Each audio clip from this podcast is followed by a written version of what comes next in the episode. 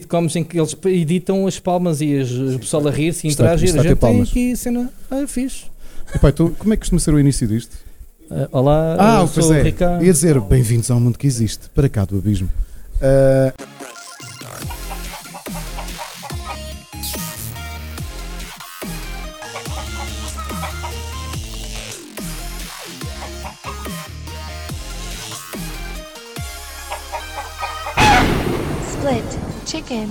olá a todos, bem-vindos ao sétimo episódio do Split Chicken. Um episódio especial ao vivo, que era suposto ser um episódio adicional, mas há certas pessoas que vão laurear a pedido para Paris, ou lá o que é, e segunda não querem trabalhar. Não. Eu sou o Ricardo Correia e comigo tenho uma pessoa extremamente charmosa, com os olhos bem bonitos, chamado Rui Parreira.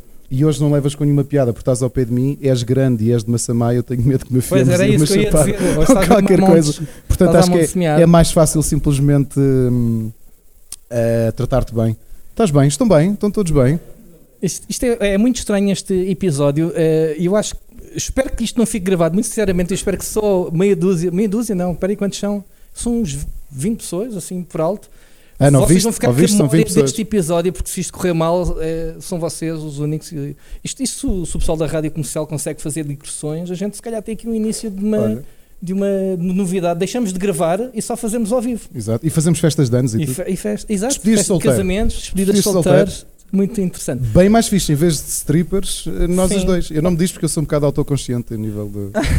ao até na bocado- praia tenho alguma dificuldade em tirar a t-shirt, hum, fica só o aviso. Já disseste, mas é que tu já me disseste que quando tiras a t-shirt ficas vestida à mesma. Sim, Sim, pronto. É Que eu tipo primo do camisola. Chewbacca né, e do Tony Ramos. tenho uma camisola interior. Hum, Tá, não, ser. Isto era no momento em que a gente cortava, mas agora não há cortes, Ricardo. nós não nós, nunca nós nunca gostamos, obviamente. But Isto é, isto é giro. Olha, Bocas, bocas interativas. Não sei se as pessoas nos ouvem eh, as, as- as piadas, é pena. Isto não capta só. Não temos microfone wireless, mas daqui a bocado vamos. in- ah, daqui a bocado vocês vão poder fazer perguntas para o microfone do Certo. Rui. E porquê? Porque este é o microfone que eu uso para gravar e tem a minha almofada. Este microfone é o da Ana. ah, E eu comprei uma almofada ah, para poder vir para aqui e depois vou deitá-la fora. Que é para a Ana não ter de co- de contactar com os germes do Rui. A sério, vocês Do conhecem? Rui não, do, do Rui do Sol. Estás a... Porque como não passo por um fóssil, vocês conhecem-me. Obviamente que eu comprei a almofada a pensar. Fogo, quer dizer, eu não, ia, eu não empresto o microfone a ninguém. Tipo, eu, eu, exato. Eu, eu vou dar conselhos e levo o meu microfone no bolso. Aliás, está ali o Lionel também faz o mesmo. Ah, e levar o microfone no bolso não é obviamente um eufemismo. É verdade. Eu levo o meu estojinho preto com o microfone. E vocês vão poder fazer perguntas para a do Rui, porque por qualquer maneira eu vou deitar fora a almofada. Portanto, Aliás, eu acho que que este vocês episódio vai ser doentes. quase de, de perguntas. Eh, Nós, é muito estranho porque normalmente temos à frente o nosso pseudo-guião E com links de- de- dos assuntos que estamos a falar e neste momento partilhar com o Ricardo. eh, Pronto, eu, eu trago isto por causa mais dos timings. Ahm, eu estava a dizer eh, lá fora em, em off que era muito estranho este podcast ao vivo, não pelas pessoas que estão aqui a assistir, mas porque é isto. Estás a olhar para mim? Não. sim, nós nunca temos a câmera ligada, até porque normalmente estamos nus. Olha, afinal, É afinal sentado, Ricardo. É. Eu- pronto, era, era isso, era isso que eu ia, que, eu- que eu ia dizer. Há aqui uma coisa que nós temos que revelar, por exemplo, nas- nós falamos muito, mas também quem nos envia mensagens também normalmente fala muito. E a minha casa, como o- a sala é, é próxima da cozinha e eu tenho o headset wireless e isso não fica na gravação, eu costumo ouvir-vos a fazer maçãs. É verdade. Já aconteceu. Quase dos episódios, portanto, quando chegamos ali às É duas isso, é horas tu e tal. comes bolachas enquanto estamos a ouvir as mensagens dos ouvintes. Não, Não, só porque não acabei de Assim, comer a bolacha antes, antes de voltar o, o- o áudio. Já aconteceu, foi sem Portanto, estamos aqui a fazer confidências. Isto é um extra porreiro. eh, a malta que está aqui, coisas que não dizemos normalmente no podcast. Quer dizer, a gente diz muita coisa, mas é engraçado alguns eh, cenas de bastidores. Uh, esta das bolachas é novidade, não é? Sim, Pronto. mas foi há pouco tempo só- Acho que tu cortaste. Mas o- o- estamos aqui no Fórum Fantástico, já vos tínhamos convidado umas vezes para vir cá. E foi interessante o primeiro painel, foi precisamente sobre o Split Chicken, porque a ideia do Rogério trazer aqui para a discussão o Luís Louro, não é? que todos nós conhecemos, é um dos grandes autores de banda desenhada portugueses, e que eu hoje tive assim um momento de fanboy, que fui à prateleira trazer os livros todos que tinha dele, porque pá, há 13 anos que falo dele aos meus alunos, porque é realmente um dos grandes autores portugueses. Uh, gosto muito do trabalho dele e quando vi que estava no painel com ele, tipo, "Ah!" trouxe os livros. E isto atrasou-se porque ele esteve a autografar os meus livros, ok? Portanto, peço imensa desculpa. Não, isto atrasou-se porque tu estavas a autografar. Não, estava, estava-me a e autografar, é tirar diferente. selfies e isso lá fora, eu vi. Não, autografar, avisar, o, ali o, Cerbeca já comprou. Eu, eu não recebo comissão, eu depois posso explicar porque o contrato que tenho com a editora. Mas se alguém quiser comprar o. ahm, o resto é a paisagem, a antologia da divergência, onde está o meu conto que foi nomeado para melhor conto de 2019, ah, que está aí, agora a ser mostrado aqui pelo nosso assistente, ah, o nosso assistente de, de- de palco. Ah, Oh, Desculpa interromper. Outra novidade que o Sol vai ver ao vivo os meus roll faces, roll eyes de, daquilo que tu estás a dizer, tipo. Ninguém vê, tu não vês e não passa para o áudio. E agora, falando em livros, antes de entrarmos no nosso episódio, foi aquilo que nós falámos precisamente há um ano no Split Chicken, foi aqui confirmado. A primeira antologia de ficção científica de videojogos em Portugal já tem regulamento, ok? Vai ser uma parceria Rubber Chicken, Divergência e Fórum Fantástico. O regulamento, ah, as submissões estão abertas até dia 30 de abril de 2023 e a ideia é o livro ser lançado aqui de hoje, ou de aproximadamente de hoje a um ano. Portanto, aqui a um ano vamos estar aqui já com os livros na mão e quem sabe se é o primeiro, não é? Se realmente tiver sucesso a nível de vendas e, e claro que, como compreendem, em Portugal, sucesso de vendas entende-se conseguir vender as 500 cópias que se fazem da tiragem de um livro, não A é? sério? É. É, 500? É 500. A tiragem? 500, Ah, não 500. fazia ideia. Sim, assim, um louco, tipo o Fernando Pessoa, eh, são mil livros. Já dá para comprar um Ferrari com essas 500 cópias? Está espetacular, sim. Hum, sim. Isso não serve para nada, não é? Só mesmo para dizer Mas está que a falar daqueles da Matchbox, não, Não, sei o mas quê. falar sério, 500 cópias eh, não é pouco para um livro. Pagas, pagas a edição e pouco mais. É. Portanto, é, até- até vos posso dizer que normalmente aquilo que, que acontece nestas, nestas publicações, e abrindo o jogo, porque se alguns de vocês forem finalistas, é-vos dada a hipótese normalmente de receber ah, os royalties em livros logo físicos como adiantamento, ou de receberem ao ano a percentagem correspondente. Ah, as minhas contas é que compensa mais receber eh, 10, 20 cópias do livro e oferecerem, ou venderem, se quiserem, do Ah. que estar à espera Darem-te o livro. ou seja, eh, adiantam-te logo aquilo que. eh, dividem o valor de, de vendas dos 500 livros pelo número de autores que participaram e em vez de receberes os royalties ano, livros. dão-te livros logo adiantado antes de venderem a, a- a edição. Portanto, se- eu neste momento, esta edição já está quase no fim, o, o- vai agora para a segunda edição, o resto é paisagem. Portanto, eu já. eu já, já paguei aquilo que, que- ou já recebi o- aquilo que, que foi avançado. É assim que funciona o mercado livreiro, não é, João? Tu já andas nisto há mais tempo, também não é assim propriamente maravilhoso. Ah, é o que é, é o prazer de publicarmos e termos eh, produção interessante em, em Portugal. E, e acho que vai ser, eu acho que tem potencial para ser uma daquelas antologias de ficção científica que vai ter muitas participações, porque vai para além do público natural. Porque normalmente estas antologias de ficção científica vês sempre as mesmas pessoas a concorrer.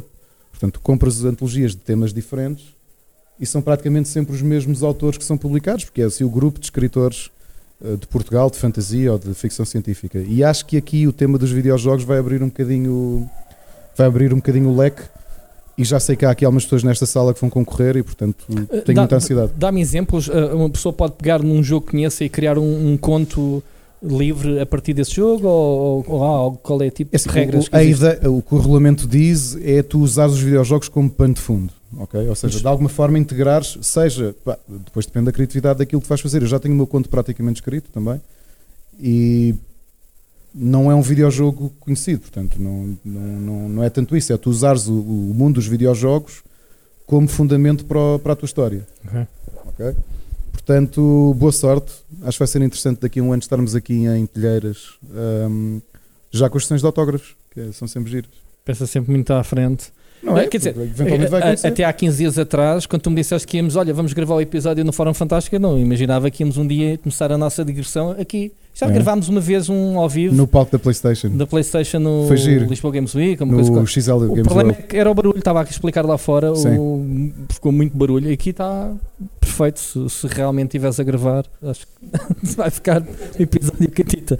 Tem arte de estar a gravar. Como é, que, como é que foi a tua semana? Uh, pois, ia dizer, se a gente ia fazer Vamos, esse esquema, claro, estamos então. aqui meia hora a encher lembrar que temos pessoal que se tem que ir embora. E é intimidante, temos aqui pessoas a reagirem, é o que a gente diz, não, não estou habituado, desculpem malta, isto vai, sou a pessoa envergonhada por natureza.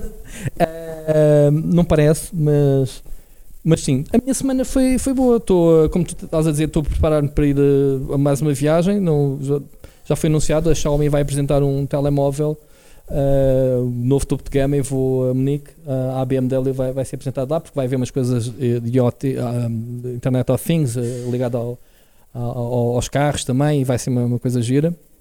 Daí este episódio ser na terça-feira, supostamente, eh, mas não gravarmos eh, como normalmente, ou este como sendo um, um extra. Uh, de resto foi uma semana tranquila, Uh, muito Destiny, né? Vamos começar uh, por aí em termos de jogo, uh, mas foi tranquila. A tua, Ah, andei a jogar ali por causa do Tiago. ah, Meti-me num sítio que não devia, que foi o Disney Dreamlight Valley. pensei que era League of Legends. Que... Não, isso É. nós foi esta semana que desinstalámos durante 24 horas. Outra vez? Não, pode, não acredito. Aquilo é nisso. uma relação de O amor-ódio. Aquilo é síndrome, não é o que diz. síndrome de Estocolmo com, os- com o League of Legends. E porquê é que jogamos a isto? Vamos desinstalar. E no dia seguinte vamos, vamos jogar. Sim, É, é, é doentio. Nós sabemos que isto é doentio. eu também acredito. Eu acho que vou um dia vou começar Não a jogar, isso. mas não jogo com vocês, atenção. Não faças isso. Vou jogar na minha liga. Vamos entrar no. Sim, obviamente que eu queria abrir aqui o Patreon, mas este não é o meu computador, ele está-me a pedir cenas de segurança para clicar no mail no Patreon para agradecer à malta toda. Portanto, pessoal, eh, agradecer, obviamente, há aqui alguns dos Patreons que estão, estão presentes eh, ao, ao vivo. É um dos perks, ou não, de, de ser Patreon. É apoiar-nos não só com, com- com o que desejam, mas com, a presença, digamos assim, acho que é mais importante ainda. Eh, não tenho aqui os nomes hoje à frente, e peço imensa desculpa, mas quem, quem sabe, sabe que é. Temos aqui uma, uma novidade. Já entregámos o jogo, Ricardo, da, Vamos entregar o- depois disto. É Porque sério? vamos lançar já o. Não, porque está quase a expirar o código. Pois é isso. Uh, portanto, tivemos com o, Splatoon o 3. Splatoon 3. E já temos passatempo que vai surgir hoje. Podes que é anunciar? Sim. Return to Monkey Island, que é Ok. o passatempo do mês. Ok? Mais uma novidade. Uma novidade. Uh, a review saiu na sexta-feira no Rubber Chicken, sai esta semana em video review no split screen. Se me Se o. Rui trabalhar. e falando ainda do nosso universo, ontem tivemos um para cá do abismo. Sim. Amanhã o Entre Marido e Mulher, em que a Alex e o Sérgio. Amanhã não. No domingo passou. Pois- Pois, estamos a, fazer aqui blown. o- estamos a gravar no sábado, já agora sai no domingo, sim. Isto é o episódio realizado pelo Christopher Nolan. Exatamente. Eu vi o Tenet a semana passada e então. continuo a pensar como é que é possível. Eu não percebi nada do filme. Amanhã Eh, alguém é viu o Tenet dias. e, e que me consegue explicar eh, o, o, que é que se passa entre o tempo a andar para a frente e para trás. É que eu cheguei a minha mulher já estava a ver o filme e ela não sabia o que é que estava a ver. E eu sentei-me e, e demorei dois minutos eh, a dizer: Estás a ver aquele que é o mais recente? Eu acho que é o Tenet. Porque conheci o ator e conheci o. Isto é Nolan. Não precisas, já- começas a ver. E então, a primeira cena que eu vi quando entrei na sala eram os soldados a combater a, andar para trás. Eu falei nisto na semana passada. E portanto, sim, isto, o Nolan eh, aqui, aqui muito vivo. Ahm, E portanto, amanhã ou há dois dias, certo. uh, entre marido e mulher, a Alex e o Sérgio falam Qual é o tema já agora? Eh, sabes? uh, sim, uh, jogar em época balnear. Portanto, é, é balnear. férias já- de verão. já- ah, sim, ok. É, Bem. está agora a modo- chegar em setembro. Certo, certo. Este mês, novo Toca de Abisso, já agora a avisar, porque Toca do bicho. a Toca do Bicho, segundo o que o Rui diz, esta era a parte que eu, não estava, que, que eu estava à espera, mas não esperava que fosse tão difícil. Ok. Combinar agenda com músicos. Conseguiste. eh, O que quer dizer que este mês não consegui, mas tenho quatro para gravar para o mês que vem, porque estamos a chegar a turnê no Japão. só podes contar com os que já gravaste. Exato. Aprende. Este mês não consegui. Portanto, ah, ah, estamos a regressar do Japão, pode ser a partir do dia 8. Pô, vocês é que sabem, não, é? Não vos estou a pagar. Portanto, vocês é que mandam.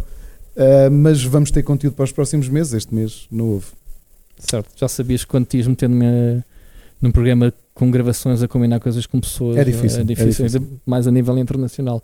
Portanto, temos então dois podcasts na, na calha. Havíamos ter aí um Pixel Hunter, o Bruno já anda a preparar, portanto, para breve. Não sei quando é que ele vai gravar. Ahm, se é que vamos ser convocados ou não, também não sei. Ah, ele está a preparar o próximo episódio.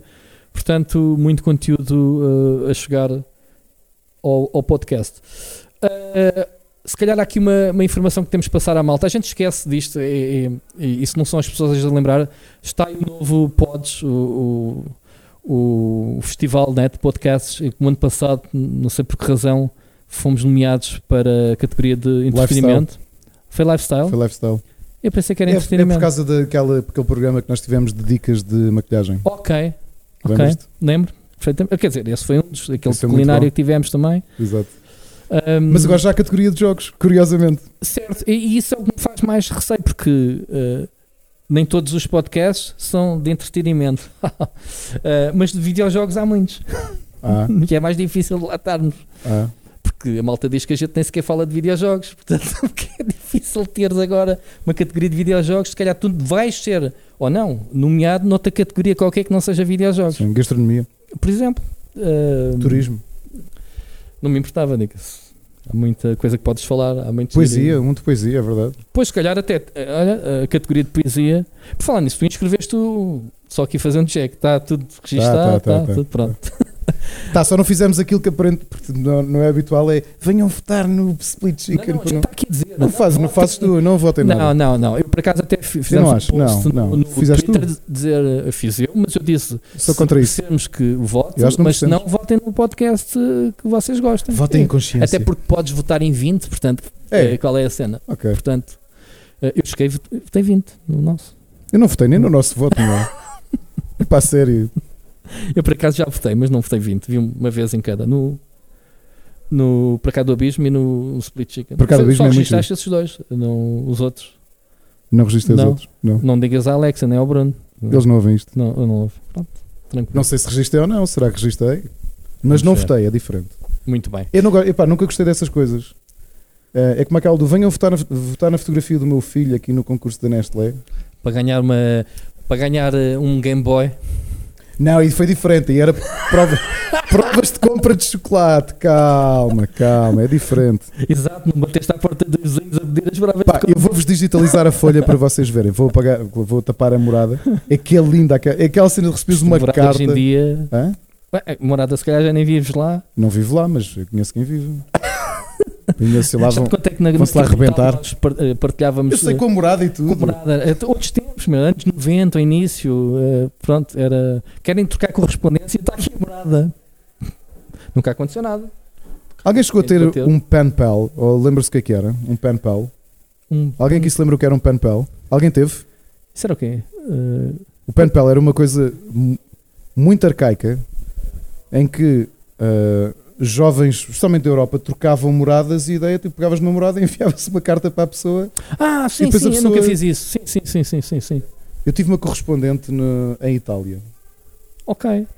Não havia internet também era dos tempos. Sim. Não era. Não. Acredito que haja esse conceito. Isto numa fase Premier, que enviavas uma carta para uma pessoa. Ainda Premier. Tive uma pessoa na, Era em o Itália. antes do de onde teclas, é de onde escreves. Não, isso não vinha à Da morada. morada. Até mas onde é que vocês se encontravam? Não, nunca nos encontramos. Não, onde é, onde é que descobrias a morada dessa italiana? Hav- Porque o pen pal acho que tinha revistas ou tinha uns boards que enviavam para as escolas.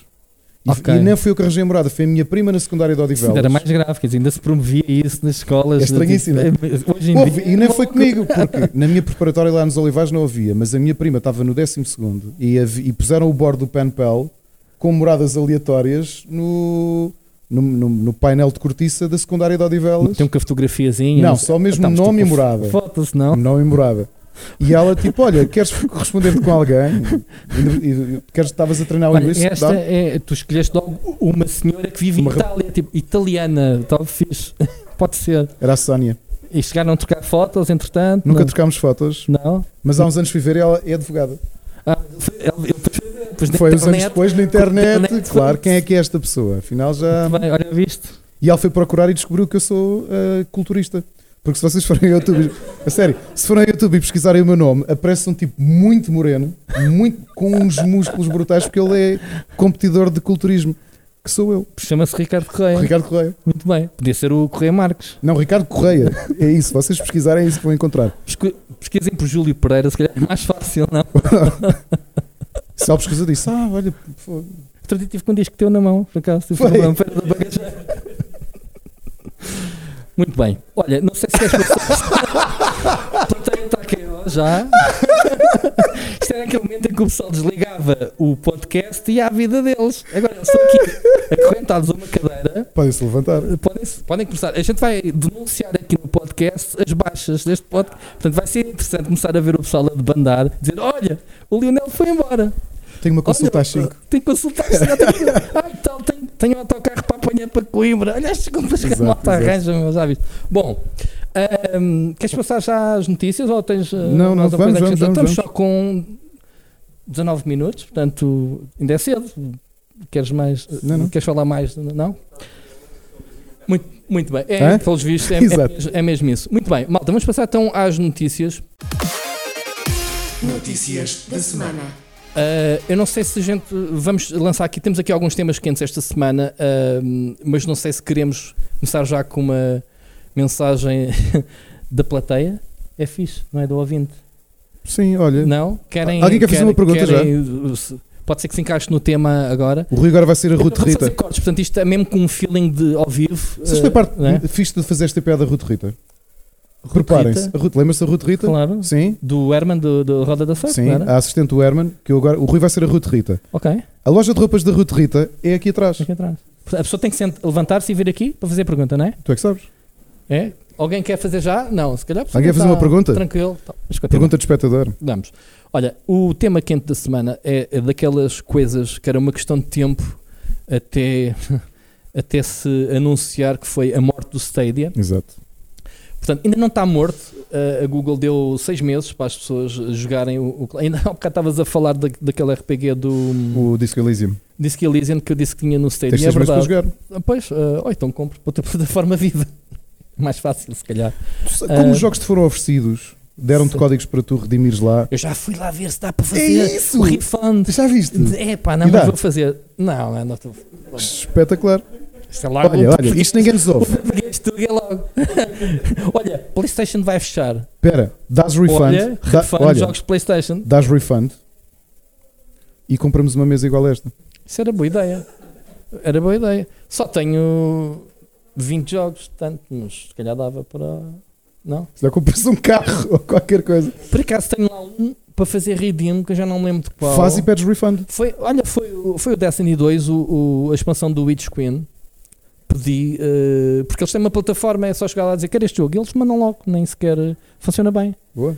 Eu acho que nem sequer há humanos a dizer, ah, não me apetece. Eles aquilo é tudo automático, é Google, tipo, olha, queres um jogo, toma. É, digo, digo sinceramente, eh, o Stadia morreu, eh, há aqui questão da honestidade. Realmente eles vão devolver todo o dinheiro. Pá, isto nem sequer tem dois anos o serviço, portanto, o pessoal que investiu no comando, eu por acaso recebi da Google o comando. ahm, Vais Mas ficar com uma fixe. peça como eu tenho a UIA, não vou é um fazer bocado. refund ao comando. Não, Achas que... Não, mas tu, tu essencialmente vais ficar com uma peça de coleção. Como, quer dizer, tu já lá foste a casa e já. eu acho já que ninguém comprou este comando porque este comando, pelo menos em Portugal, não foi lançado. Isto era um bundle que havia, não sei se se lembram, com o. o- o- com uma peça. Como é que se chama a cena de. O de- Chromecast. o Era o Chromecast. Chromecast, não era? Yeah. Eles tinham um bundle com o Chromecast e com este comando em que tu podias comprar, mas não era cá, vinha do Amazon ou não sei o quê. O Google em Portugal, para quem não sabe, só tem dois produtos oficialmente. Que é o quê? Eu acho que é o Chromecast, eh, versão básica, e outra coisa qualquer. Não lançam Pixels, que já vai para aí na sétima geração a ser anunciada agora, portanto, telemóveis Google.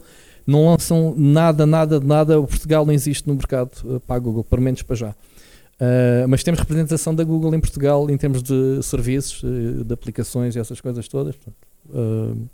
então, há muito tempo que tínhamos visto que, que o streaming, que o serviço ia, ia acabar. Eles já tinham, já começaram logo por comprar e contratar pessoas de renome. Um, o, o próprio líder, o Phil Harrison, Uhum. era, é um executivo que teve na, na Xbox, na Sony, na, na, Atari, na Atari, em 4Grams. Um, e ele foi ele que, que fechou a porta, basicamente agora, uh, com- no blog, a dizer que, que o Stadia vai operar até dia qualquer coisa de janeiro. Portanto, até janeiro as pessoas podem jogar e vão poder fazer refund. Eles vão devolver o dinheiro de todos os jogos que o pessoal comprou na loja. Portanto, não, Ricardo, eu não posso, porque eu não usei.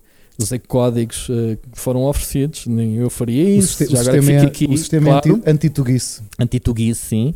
Uh, e hardware, sobretudo, quem, quem fizer. Mas na realidade é, tu tens um comando e, e se, se calhar vais olhar para ele daqui a uns anos como eu olho para o comando da, de- os comandos Sim, da UIA sim, que eu sim. tenho, que são peças pronto, de produtos que não, que não funcionaram, Oia? Sim, que, não pois. tiveram, que não tiveram sucesso e que morreram e que Sim, mas isto é um comando completamente genérico, não é um comando. Ok, tem aqui um botão de, de ligares ao serviço Stadia direto, mas o comando da Xbox funciona melhor que isto. Portanto, eu, eu acho que só usei uma vez para experimentar, sinceramente. O que é curioso é que isto vem, vem comprovar aquilo que falámos na altura destas grandes empresas que se quiseram meter no gaming e que a paciência é muito limitada. Ou seja, É pessoal eh, que pensa, é, é, é a mesma coisa que criar um atiras- site de videojogos ou de qualquer outro negócio. isto vai- a isto vai dar, que eh, vais dar logo passado um mês.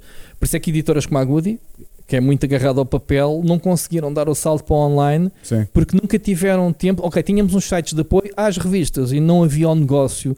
Eles investiram, acho que uma vez num site de jogos, foi o Games República, foi também uma barraca, porque foi exatamente isso. Investiram no projeto inicial, venderam-lhes que era ok, e isto é que é.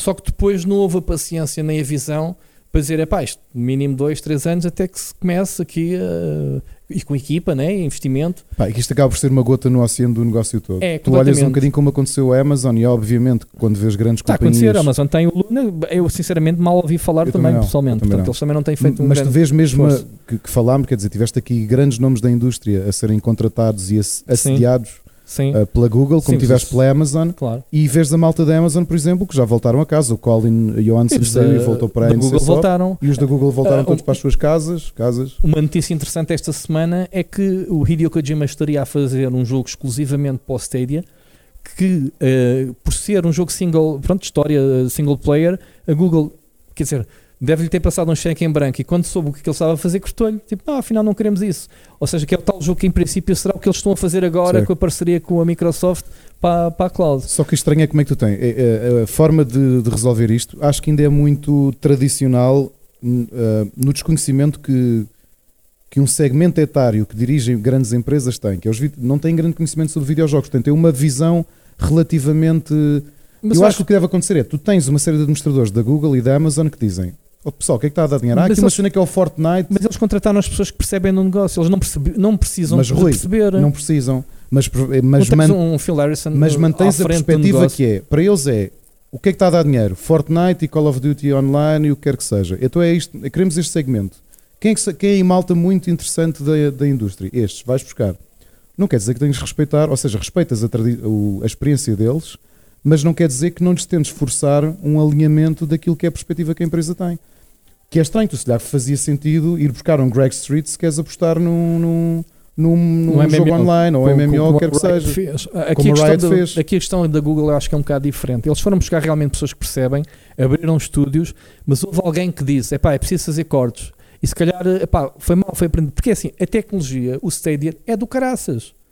Para mim, e eu provei, eu testei isto em live, eu meti um jogo a correr no Stadia e o pessoal a perguntar-me se era para a PlayStation 5 ou para a Xbox, porque aquilo engana, tu não vês os Eu vi, eu estava a ver no meu monitor assim, como é que as pessoas não veem que eu estou a ver tudo pixelizado? Ok, mas eu estou no monitor a ver em browser, aquilo que é transmitido não se percebe.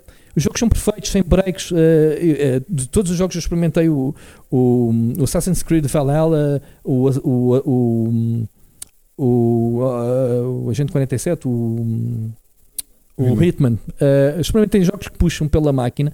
Pá, não se passa nada. Aquilo, a plataforma funciona muito bem. Obviamente estás sempre dependente da internet e é o calcanhar daqueles qualquer serviço de cloud gaming. Se não tiveres uma ligação que te permita a fluidez da, da imagem para a resolução que tu jogas, já foste. Estás sempre dependente.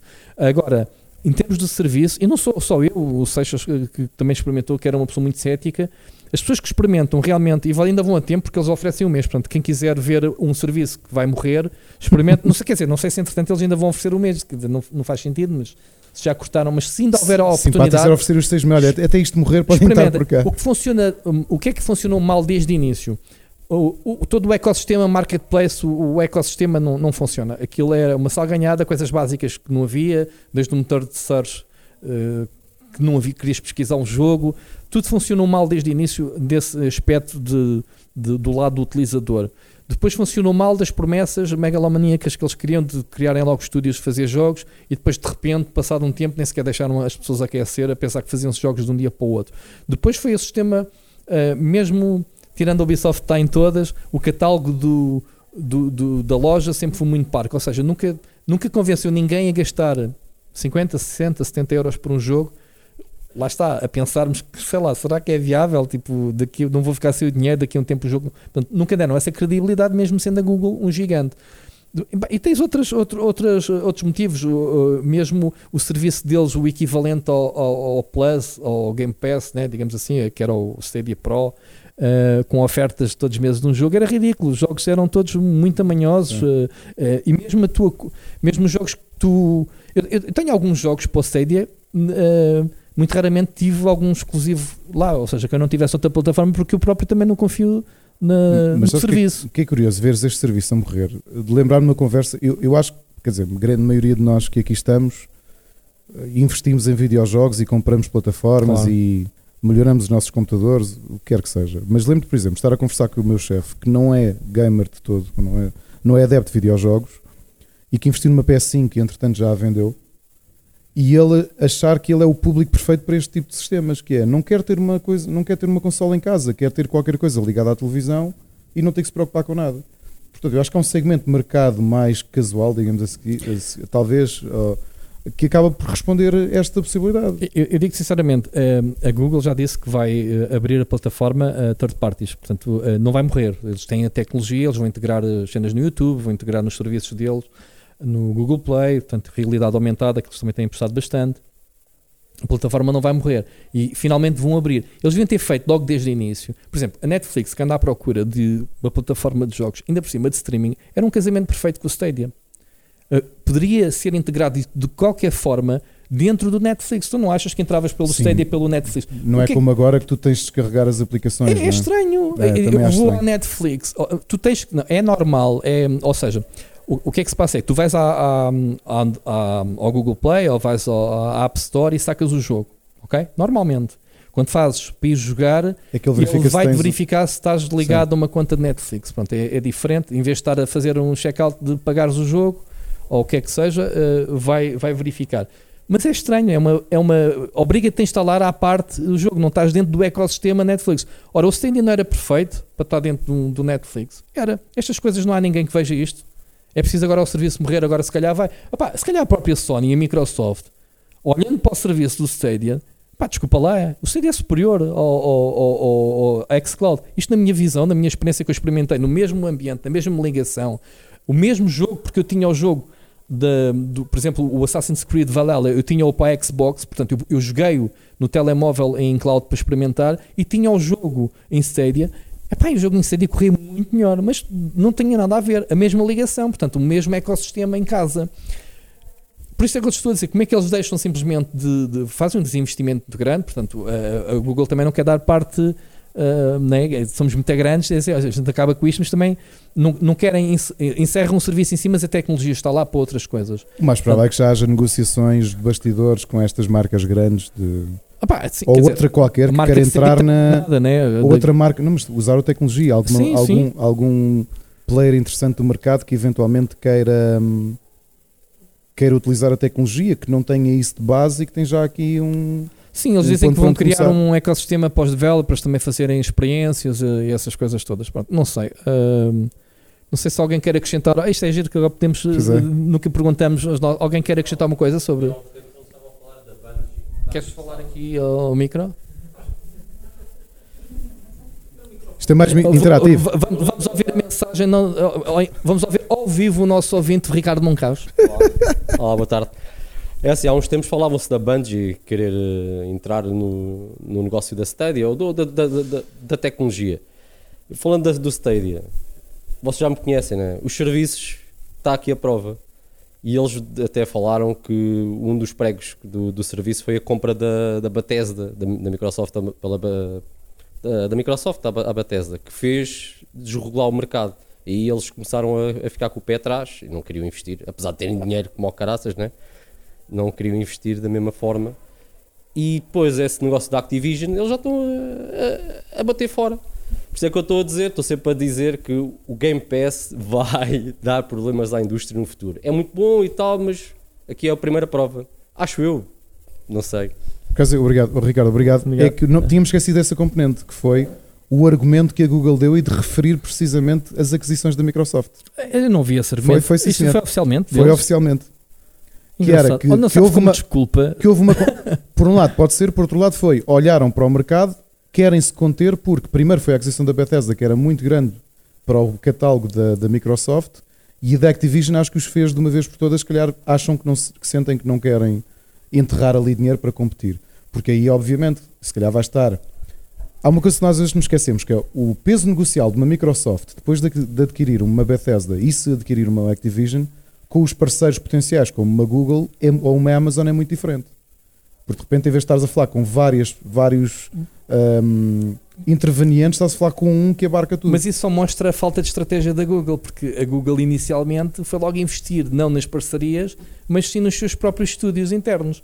Ou seja, se vamos fazer produções internas para competir com o resto do mercado, não vamos estar preocupados com os movimentos que se passam lá fora no mercado. Ah, houve movimento, a Google comprou e foi buscar, eh, foi comprar, eh, foi buscar pessoas para formar estúdio. Aliás, tivemos lá, hum, como é que se chama? Hum, a Jade Raymond, eh, que teve lá, teve lá a produtora do, do Portal 2, a criadora, como é que se chama-se? Queen Swift. Uhum. E portanto, estamos a falar de grandes nomes de indústrias, criaram estúdios, eh, projetos. Supostamente o Hideo Kojima foi. Portanto, tens falta de conteúdo first party para competir? Não tens. Ou seja, tu tens que provar que a tua tecnologia é boa e depois tu tens que ter o chamariz de puxar as pessoas para a tua plataforma. E tu só consegues isso com conteúdos. Pai, não é que o conteúdo, como vês, que é o refúgio, que a Ubisoft meteu lá o catálogo todo que mete em todo lado, Sim. não é com alguns jogos indie que até conseguiram ir buscar, hum, que depois foram saindo noutras plataformas. Tem é fácil, né? De- de- há tantos indies e é Sim, mas fácil de ir buscar. mas aí, aí o- a mas- estratégia dos indies nesses serviços todos é exatamente isso, que é, tu vê, olhas para o Apple Arcade, que ainda este ano temos estado a falar de jogos que já saíram no Apple Arcade há um tempo, o próprio Charles Cecil, que lançou a sequela Sim, com financiamento da Apple, sabendo que aquilo eventualmente vai para as outras plataformas. Exatamente, mas é assim, mas tu não vais vender uma plataforma tecnológica que é o futuro do gaming, como o Stadia, né, que é o cloud gaming, com um jogo indie. Tu tens que meter lá jogos em que te digam, pá, não precisas ter consola nenhuma, só tens de ter um comando, olha, temos aqui um comando nosso para jogares isto e ligas à televisão. E não vais, vais jogar, vais é que é? Jogar Assassin's Creed, vai lá, lá numa Playstation 5, vais gastar 700 euros. Não, mas tu tens aqui Oi. um serviço em que pagas mensalmente 10 euros e jogas o Eu vou-te fazer aqui um paralelismo para o mercado do retalho, da comida. Ok? É-te mais difícil atualmente negociar com uma Sonai que domina grande parte do retalho, absorveu grande parte dos produtores e tem um peso negocial diferente do que numa época em que tu tinhas vários retalhistas diferentes. Espera aí, a Sonai, não, a Sonai, a Sonai está-te a vender espaço, está-te a oh, vender... Rui, Bolas, é Ah, paralelismo do, do o- caso. Mas, a mas a de Sonai é um mau exemplo porque a Sonai trata muito mal as empresas. Não, ou que seja, é- a Sonai paga-te a seis meses, Ui. ou seja, já tiveste que repor os estoques na- nas lojas da Sonai antes sequer de receberes da primeira Esquece a Sonai, vê só a dimensão da Sonai. Vê só a dimensão é- da Sonai, que é, é- tu se és um produtor, é-te mais difícil negociar com alguém que abarcou tanto como a Sonai do que se calhar a Sonai dá 10 ou 15 ou 20 anos. E acho que esta perspectiva do Google revela um bocadinho isso, que é a A Sonai é a Microsoft, Microsoft. A Exato. Microsoft é a Sonai. que é, exato, ou seja, a Microsoft tinha um peso negocial, mas à medida que foi ficando cada vez mais eh, inchada com as aquisições, em vez de negociar com a, com a Microsoft, com a Bethesda, com a, com a Activision, agora está-se a falar com um player só que diz, amigo, eu tenho aqui isto tudo, ou queres ou não queres. Mas espera uma coisa, uh, o que a Google tinha que fazer era juntar-se à Sony e dizer às entidades reguladoras esse negócio está-me a tramar, que não fez. Não, não fez porque não é o core business deles e para eles Ah, é mais ah, fácil ah, tirar a toalha o ao mais chão. faz fácil é atirar a toalha ao Claro. chão e não dar a parte fraca e dizer que a culpa é do- dos outros. Pronto, uh, isto é sempre Se assim. eles, muito retirado, se eles for retirado do mercado, eu acho que eles nem querem comprar esta guerra. É, amigos, olha, isto não é o nosso que- core o que- business. O que eu desenrasca-se. acho é que eles tinham a tecnologia e têm a tecnologia de cloud, porque a cl- a cloud não é só para gaming, um, e quiseram experimentar. E o, e o gaming é um bom uh, benchmark. Sim, eventualmente alguém vai, vai a- não, mas não é isso. A. Google experimentaram. Claro. Tiraram o barra à parede, como quem diz, vamos experimentar no gaming. Ok, fizeram alguns investimentos, como a Amazon. A Amazon está a fazer aquilo com os estúdios que têm tido qualidade e não têm tido muitas op- oportunidades. Já, já fecharam alguns estúdios e jogos. Este Lost Ark é da Amazon, mas atenção, não é um jogo financiado pela. Estamos a falar só do financiamento de edição, né? de trazer para o Ocidente um jogo que é coreano. O New World, sim, é um jogo financiado feito por eles, que já provou que, que Uhum. vinga. Agora, eu estou com algum receio de investir, por acaso comprei o jogo, mas estou com de investir o meu tempo num jogo, sabendo que a Amazon pode se lembrar de fechar a torneira ao jogo. Rui, mas isso é como tudo. No auge dos MMOs, eu lembro-me de um excelente jogo como o Tábula Rasa, com um excelente escritor Sim. por trás daquilo. Tinha tudo para ser um grande jogo e a, e a NC Soft fechou para aí passado 3 ou 4 meses. Sim, porque a NC Soft tem vários jogos, portanto, estás bem, a falar e- do jogo do Lord British. Sim. Pronto. hum, Isto já não é a última, né? O último online Tá já deu o que tinha a dar de. Ou seja, ele é o pai dos mas esse MMOs, risco dos, mas, M... pá, coitado, mas o risco dos MMOs tens a todo lado. Pronto, mas é assim, o MMO é um perfeito exemplo de como tudo, investes anos num jogo, só podes ter frutos passados uns anos. Não vais ter, não vai, não te Menos vai da render. Riot que vem aí. Pois, porque do Riot supostamente já vai albergar os jogadores todos. Eu jogo LOL, vou ter que jogar o MMO da Riot, né? É quase religião. Ou não? Digo eu. Possível. Eu Pelo menos tem outro. jogar, eu mas sei. não é por, por causa do LOL. Não, porque eu acho que estás, estás interessado no universo, até depois do Arcane ficaste mais interessado no universo. Também, eh, pela pessoa que está à frente, lá está, as pessoas não ligam aos nomes, mas às vezes os nomes é o que faz. Temos um Greg Street, né, que foi um, um dos grandes nomes ligados ao World of Warcraft, e sabendo que eh, já sei de antemão que tudo o que a Riot faz tem o toque de Midas, que era aquele toque que a Blizzard vendeu à, à Riot. Nós só fazemos coisas boas, seja em que género for, eh, nós temos o, o- o toque. Lá está aquilo que nós dizemos e aplica-se às empresas todas. As empresas podem ser boas, mas o que vale são as pessoas que lá trabalham. Exatamente. Mas eu defendo isso sempre em todas as empresas onde eu passei e que as pessoas têm a dizer que parece que nos estão a fazer um favor nos dar um emprego. Não, não, vocês é nós é que estamos a fazer um favor de tra- trabalhar aqui, não é? Porque, porque ainda continuamos com aquela do hoje estás cá tu, amanhã está cá outro, não é? Não. E depois, eh, hoje em dia já se viu que não é bem assim. Pronto. É sobretudo nesta indústria de jogos, tecnologia. Muito bem. ah, continuando aqui com os assuntos polémicos, Ricardo, outro assunto muito interessante esta semana foi que. Baixa-me lá isso, faz favor. Baixo? Baixo. O que é que tu queres ver? Porque eu acho que não trouxe esta. Eu trouxe. Boa, boa. Então, Eu já passo esta. Esta vai ser muito boa para discutirmos. muito bem. Leão tem na sanita. Leste na sanita. Gente não precisava de saber esse pormenor, mas tu- tudo bem. Acho Obrigado por partilhar. Informação adicional. Ricardo. Mas é um bom much- tema, não é, um, não é escatológico. Não é, não é Uh, escatológico. Um- um eu no fim quero mostrar o guião à malta, porque a malta. O famoso guião que a gente está aqui a Oh, falar. não sabia disso. Não. Acabei de ler a manchete e é. Uou, ok. Ok. Ahm, então, ahm, PlayStation Stars, assim é que é, é, é o assunto também quente da semana. Ah, eu sempre apoio esta ideia. O pessoal sempre associou muito a Stars como a PlayStation a pescar o olho aos NFTs, ah, aos conteúdos digitais. Isso eu acredito. Que Para já ainda não, ainda não há nada que me indique que há aqui marosca da Sony em querer NFTs, isso é tão janeiro.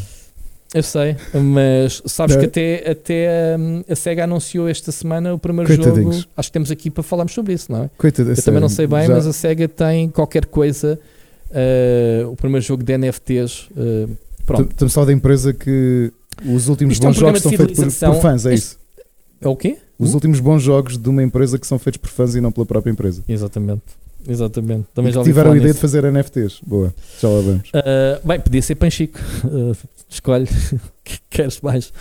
Então, um, PlayStation Stars eu acho que é um- uma evolução daquilo que a gente já. A gente, a gente gosta muito dos achievements e dos, dos troféus. E quando estamos a falar. Vamos entrar no metaverso de qualquer forma. Isto é a entrada deles uh, a pescar o olho ao metaverso. Tu vais poder desbloquear conteúdos tridimensionais, únicos, teus. Há, Uh, há aqui um misto entre a tua fidelização com a marca, não é? Uh, o dinheiro que tu gastas na, na loja, vais ter al- algumas. vais beneficiar com algumas coisas que depois podes mostrar eh, em gaming, se calhar entre jogos. Ou seja, os troféus é muito agarrado ao próprio jogo. Tu estás a jogar um jogo e tens a platina daquele jogo e, E aqui é ligado ali. à conta, não é? Aqui é mais ligado à conta. Exato. E isto, para mim, é que já é o próximo passo, que é a entrada da Sony no, no tal metaverso que toda a gente fala.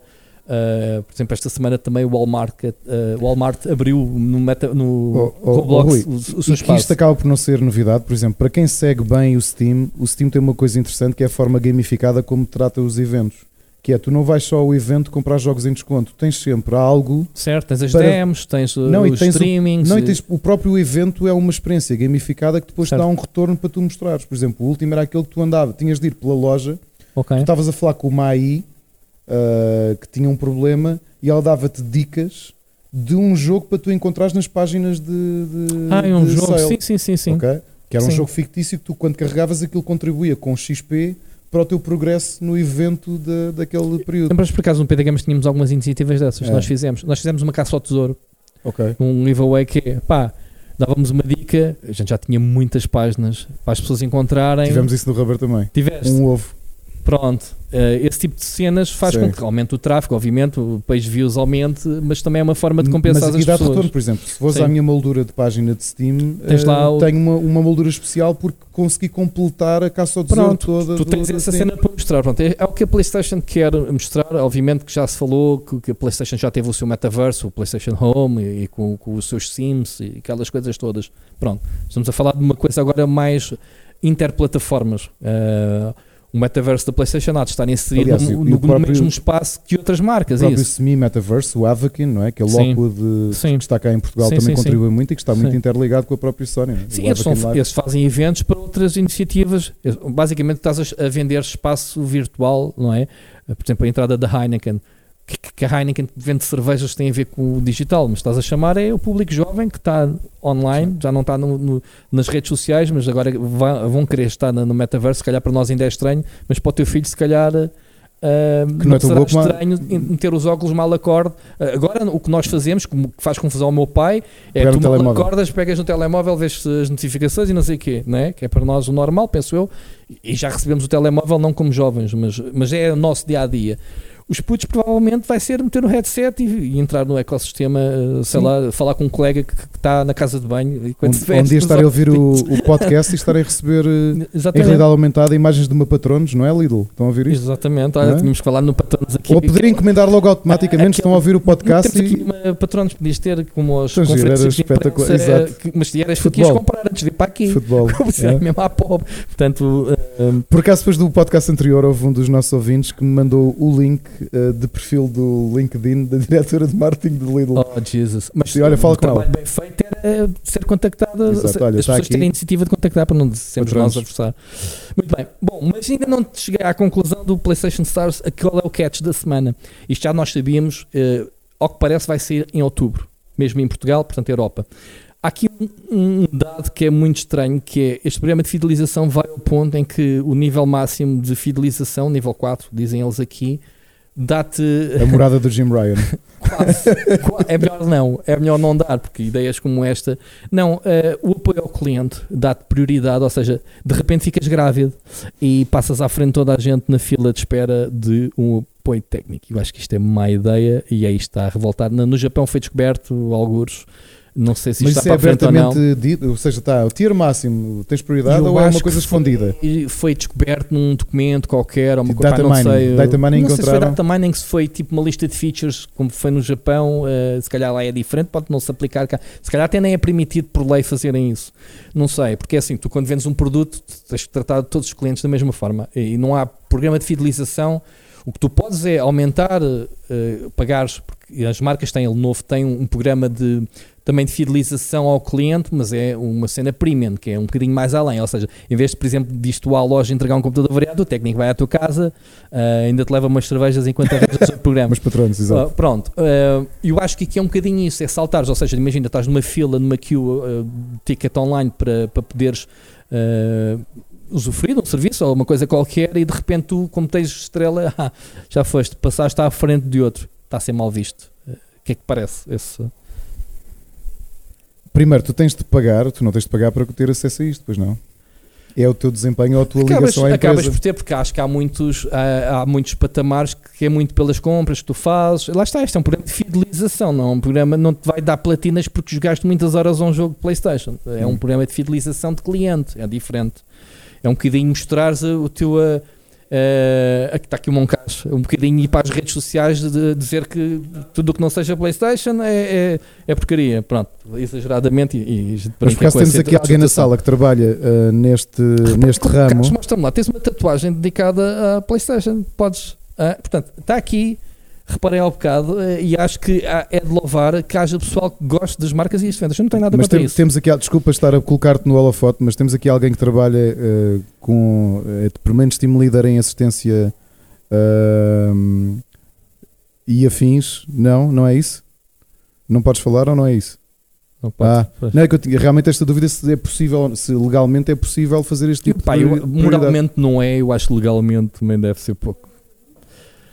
Porque a ideia é que o, o, o- nível máximo de, de programa de lealdade ou de fidelização da PlayStation vai te permitir saltar à frente nas queues de tickets de suporte. E portanto, se há enquadramento legal na Europa ou não que permita fazer essa distinção entre clientes. Não, é à vontade. Ainda, não Ainda, há. ah, ainda não. Ainda não há. Ainda não. Portanto, é- se for possível. O quê? Ah, ok. Mas isso é uma fidelização máxima. Ok. É isso. Mas espera, mas pagas.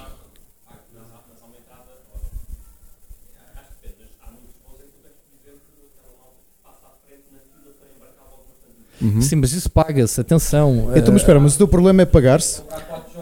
Exato.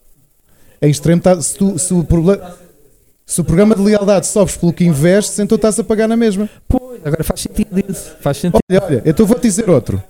Bilhe- olha, para concertos, bilhetes VIP ao não Golden do Circle com contexto. 20 minutos, de, podes entrar 20 minutos antes que as outras sim, pessoas. sim, sim, mas é assim, eu estou a falar do género. Eu comprei uma PlayStation 5, tu compraste uma PlayStation 5 e temos os dois o direito de Não, ter nós, assistência. nenhum de nós comprou uma não, PlayStation não é isso, 5. eu estou a dar o exemplo. Eu dar- entre duas pessoas que compraram a mesma coisa, Ah, ok. o investimento foi o mesmo.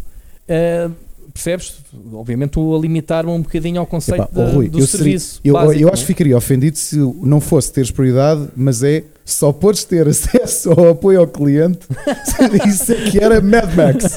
Ok, amigos, isto é um cenário pós-apocalipse. Interessa, tens interessa. nível 4. Só por nível 4, com Tens de fazer 20 grande- platinas, é que consegues, é que tens resposta no suporte.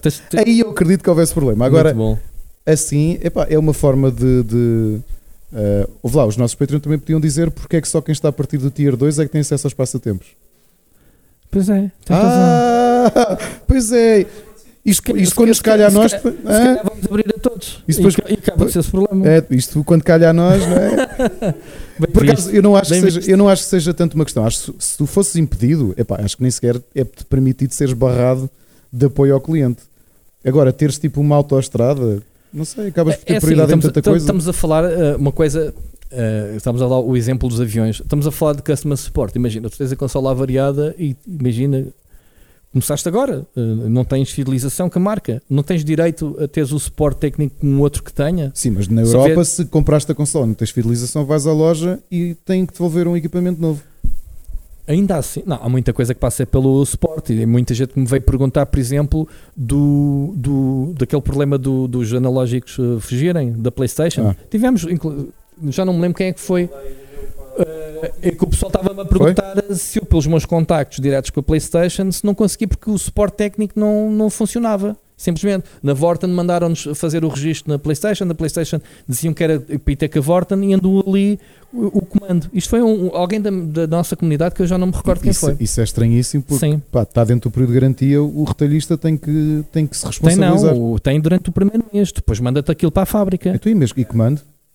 Está bem, mas isto é que não funcionou bem. Então, imagina se houvesse um sistema de fidelização que ainda te Eu, barrasse eu mais. ficaria chocado se a Vorten e a Fins fizessem como fizeram com a, com a Switch, que é o teu- os teus Joy-Cons são estragados, traz a Switch também para enviar tudo para, para RMA. sentido. Tu, quando compraste, não compraste tudo junto? também comprei o comando com a Playstation. Pronto, Então traz a Playstation e envias tudo para reparar o comando. amigo, isto é tudo à letra. Foi? Foi depois, é isso.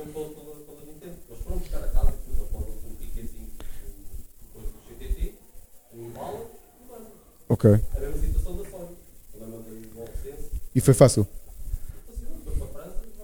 Que- Quem te está a ouvir depois em podcast vai ser muito estranho, se não sei se vai, vai captar. É capaz acho que aqui. consegue captar um vai bocado. ter um feeling, um feeling de live section brutal. Estou curioso, eu vou ouvir este episódio depois. Temos braços no ar, o microfone aqui está. Não?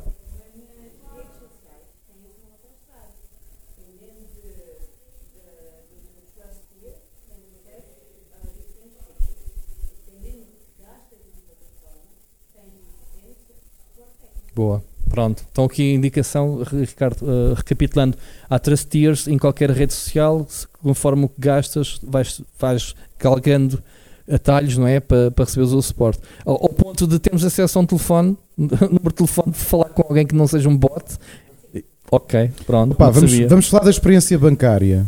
E não é por também ter aqui malta que está na banca que eu não vou identificá-los.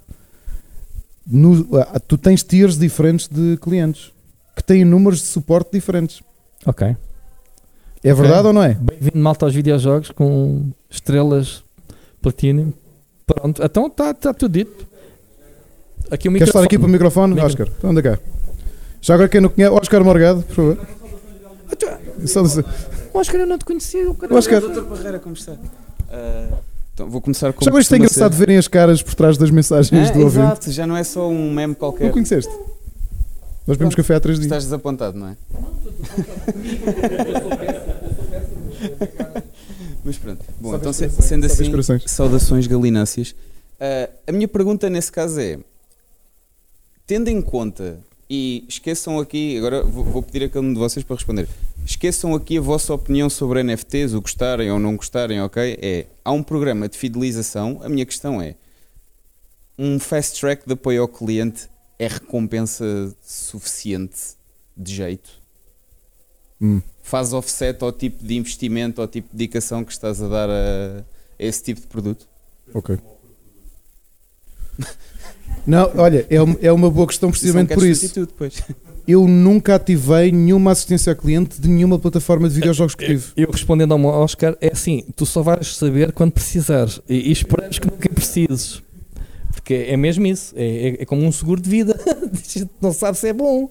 Um produto até espero nunca precisar dele.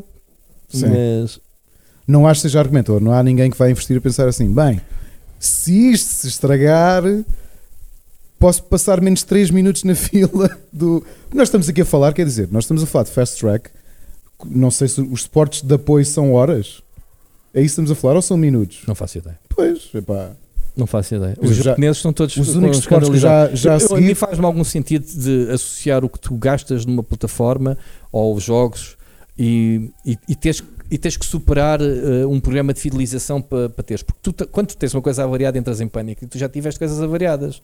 E tu sabes o que é o pânico de pessoas a quem tu precisas, pessoas, serviços em que precisas resolver o problema e não te resolvem. E isto é muito simples. Tu só precisas, só te chateias com a tua operadora quando a tua internet começa a ficar lenta ou não, ou não tens internet e tu precisas para trabalhar. Se estiveres em teletrabalho, ou precisas mesmo para o que seja. E vais-te chatear. E tu, de repente, e eu aconteceu-me isso recentemente, começas a falar com um bot. Começas a, começam-te a responder e eu até te copiei a mensagem. Lembras-te? Eu não falo, o bot tinha um nome, eu não falo com, com o Zé Manel do bot. Eu quero uma pessoa normal. E eles mandaram passear macacos.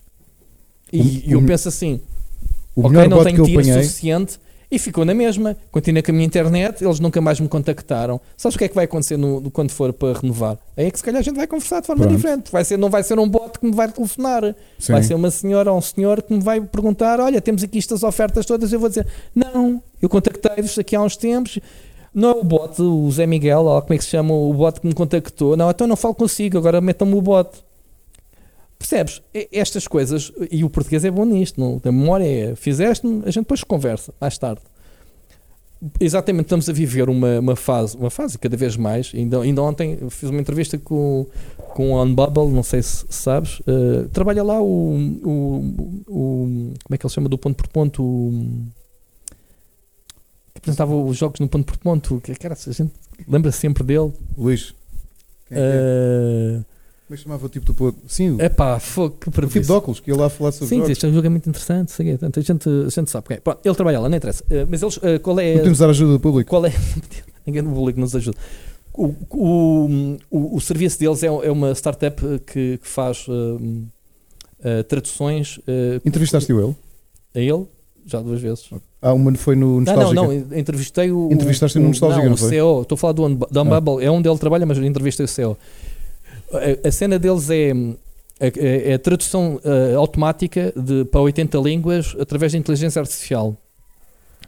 E eles dizem: Nós fazemos isto, mas temos sempre a componente humana, porque nunca há uma tradução 100% credível com, com o componente. Falta-lhe o, o componente humana, o, o contexto do, do que se está a traduzir, a idade das pessoas, porque aquilo é muito vendido ao serviço. Ah, e isto, isto acontece, precisas sempre do humano. Enquanto te metem a falar com um bot e depois não te dão a hipótese de dizer eu não quero falar com um bot, quero falar com um, um operador e não te dão essa hipótese, é mau. A mim não me fizeram, não me ligaram mais e ficou por ali conversa. Ou melhor, indicaram-me um mail que eu tinha que fazer uma. Um, preencher um formulário e depois recebi um mail a dizer de forma seca, tipo automático, eh, responda-nos a dizer qual é o horário que estão em casa. Para, para nós ligarmos, que é para eles me ligarem e desligar o modem 30 Hum, segundos exato. e aquelas coisas. Pá, não quero isso, quero que eles vejam do lado deles porque é que não tenha. Eu há pouco tempo tive o pior bot automático de assistência e, e tive paciência porque ainda por cima estava a jogar LOL com o Tiago e pus em mute e pude, e pude fazer, que é o da CTT. E eu, eu andava tinha uma encomenda parada na alfândega e o bot o que diz é Já foste. Diga com palavras começadas pela letra da primeira e segunda letra do código da sua encomenda. É. E era LM, eu. Livro Maria. Diga uma palavra como. E eu. 12 minutos disto, eu. Pois, isso é o problema. E É o... depois não há. aqu- Aquilo devia ter um fail-safe do género, ok. Este idiota, que sou eu, não é? Aparentemente, não consegue responder a uma pergunta tão fácil quanto esta. Vamos pôr uma pessoa a falar com ele. Isso não aconteceu. Eu estive só ali até aquilo, até eu pensar, se calhar já estou farto disto, estar aqui a dizer livro Maria. E eu tinha pensado de palavras começadas por ela e por M. já, já me pergunto se eles não metem os bots exatamente para, Para para- para arranjar uma taxa de, de, de desistências das Mas pessoas quanto é que está a tirar o peso da Esse rede. cinismo era giro. Ah, Quantos tickets é que temos? Cada vez temos menos. Isto está a ficar o serviço espetacular. Porque estes idiotas não conseguem dizer palavras acaso, começadas eu por L e por M. Com, uh, com, com empresas que nos abordam. Temos aqui nova solução de apoio ao cliente, sistema de bots, uh, ou, ou, ou, por exemplo, quando há o anúncio que o Montepio Geral uh, fechou com o bot, agora a assistência vai ser para um bot. Eu faço logo o meu. Começo logo a terceiro os olhos, pensar, cá vai, robô. Eu não, ainda bem que eu não sou cliente desse banco. Mas é mesmo isto, é, é esta coisa de, de, uh, saltar, lá está, em vez de falares com um bot, né? PlayStation estás a levar com sol. PlayStation Stars, levares com um bot, se calhar vais levar com uma pessoa, a sério. Isso diz, se calhar já a fidelização já, já, já é um feature se- que não, não sei se vai- ao Oscar. Não sei se vai acontecer nesse o teu aspecto. bot por uma pessoa a sério. Ou então um bot mais inteligente que às vezes que as pessoas. Eu, outro dia tive um problema dentro uh, do meu back-office no SAP, e isto não sei se se poderia dizer isto. Meteram-me a falar com uma pessoa, não sei se foi por engano, com uma pessoa de assistência, como se fosse um cliente normal, que por acaso era um senhor brasileiro que estava que me ligou de um número da Chinamarca, não sei de onde. Portanto, lá, eu só queria entrar no ba- back-office para trabalhar. Portanto, é para tu veres as voltas que dá a assistência técnica. Portanto, nada de mal, portanto, mas é mesmo isto. Agora, imagina se esses canais não são interpretados como deve ser pelos clientes. Olha, ninguém nos vê. Portanto, Eu estou a levar com o stop calado. Ok, desculpe lá. é, é, é Isto não é só para o cenário. temos que registar, uh, registrar é só para o cenário. que é, de repente o, o Ricardo que estava em cuecas vestiu umas calças. Foi isso. Ou com quem diz, está a levar com o sol na, na cara, meteu os óculos escuros. Ô Rui, Sim. estamos aqui a falar de aquisições e ontem li uma notícia muito interessante. A Arábia Saudita decidiu, e nós já falámos da, da diversificação de portfólios de alguns países, e a Arábia Saudita é uma delas, especialmente numa fase em que, sendo uma das maiores produtoras da OPEP, nós sabemos a mudança estratégica que todos nós esperamos que aconteça, eh, de pelo menos o Ocidente começar cada vez a depender menos de combustíveis fósseis. E a Arábia Saudita eh, eh, anunciou ontem que vão colocar, colocaram à disposição 37,8 mil milhões de dólares para adquirir percentagens de várias empresas grandes de videojogos e, para além disso, 13 mil milhões para adquirir por inteiro um dos grandes publishers do mercado. Qual é o publish? Aquilo que se fala é ou Take-Two ou Electronic Arts. A Ubisoft. Acho que ainda falta. Oh, meu, exato. E portanto, nós andamos aqui a falar tanto quem é que vai comer o- o- os monstros que faltam e de repente é um país que tem o interesse de diversificar a sua. Ou seja, eles querem, querem tirar o peso do negócio do petróleo, né? Por causa da, da eletrificação né? eh, mundial e, que- e acham que o plano B é São os os videojogos. videojogos. Engraçado. os videojogos. Isto traz-me alguns problemas. Um deles é sendo a Arábia Saudita não uma democracia, neste caso uma, uma monarquia um bocadinho eh, autocrática.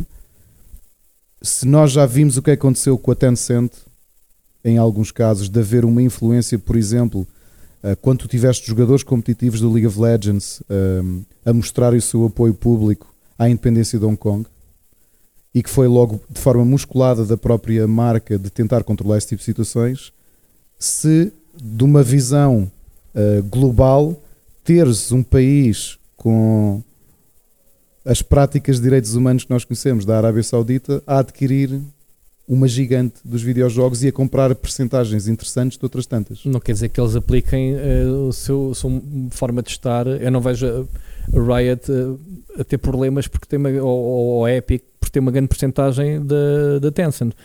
Uh, a Tencent é de, de temer quando tu queres ir para a China e tens que sujeitar às regras deles. Que empresas, sabes que para, para abrir uma empresa na China uh, tem que haver sempre um consórcio com uma empresa chinesa Uhum. que tenha pelo menos 51% dessa empresa para que seja o Estado, né? para que seja uma empresa chinesa a tomar as decisões e, e- e a controlar. Mas isto é porque nós temos interesse em vender na China, é o maior mercado do mundo. Nós, Sim. as empresas ocidentais. E estamos a falar da Apples e, e Googles e afins, portanto, tem todo o interesse nisso. E aí sim é. é- é- eu nunca, tive, nunca ouvi problemas no Ocidente porque a Tencent manda numa, lá como eu disse, uma Riot, sentes isso como, como cliente de jogos da Riot? Não, o caso mais flagrante foi mesmo esse, ou seja, uma oposição direta aos jogadores que se tentaram Mas que foi insurgir. lá, repara que foi lá. Não, nem foi lá, foi nos mundiais. Ah, nos mundi- mas a equipa de- em questão de LoL era Eram que ocidentais. país? Eram ocidentais? E por- E portanto Ok. houve ali uma, houve uma semi-censura. Sim. E agora estamos a falar de uma. Imaginem um cenário em que a Arábia Saudita compra uma Electronic Arts. Eu não creio que isso seja problema desse, desse, dessa perspectiva. Eu acho que não. Acaba por, ou seja, tu não vais eh, gastar ou investir, como tu dizes, que é um investimento numa empresa para depois que vais por eh, estragar, digamos, a empresa por causa dos, dos ideais do, do, do país. Eu penso que não. Acho que a independência, a independência irá manter-se. Não, não vejo. Eu para já já, Não já senti uma grande surpresa ver este bolo tão grande a ser disponibilizado. Portanto, também há Mas mesmo eles esta. têm créditos infinitos. Eu acho que eles podem. Também. Alguém sabia desta vontade da Arábia Saudita? Tinham lido? Eles Sim. têm créditos que podem. po-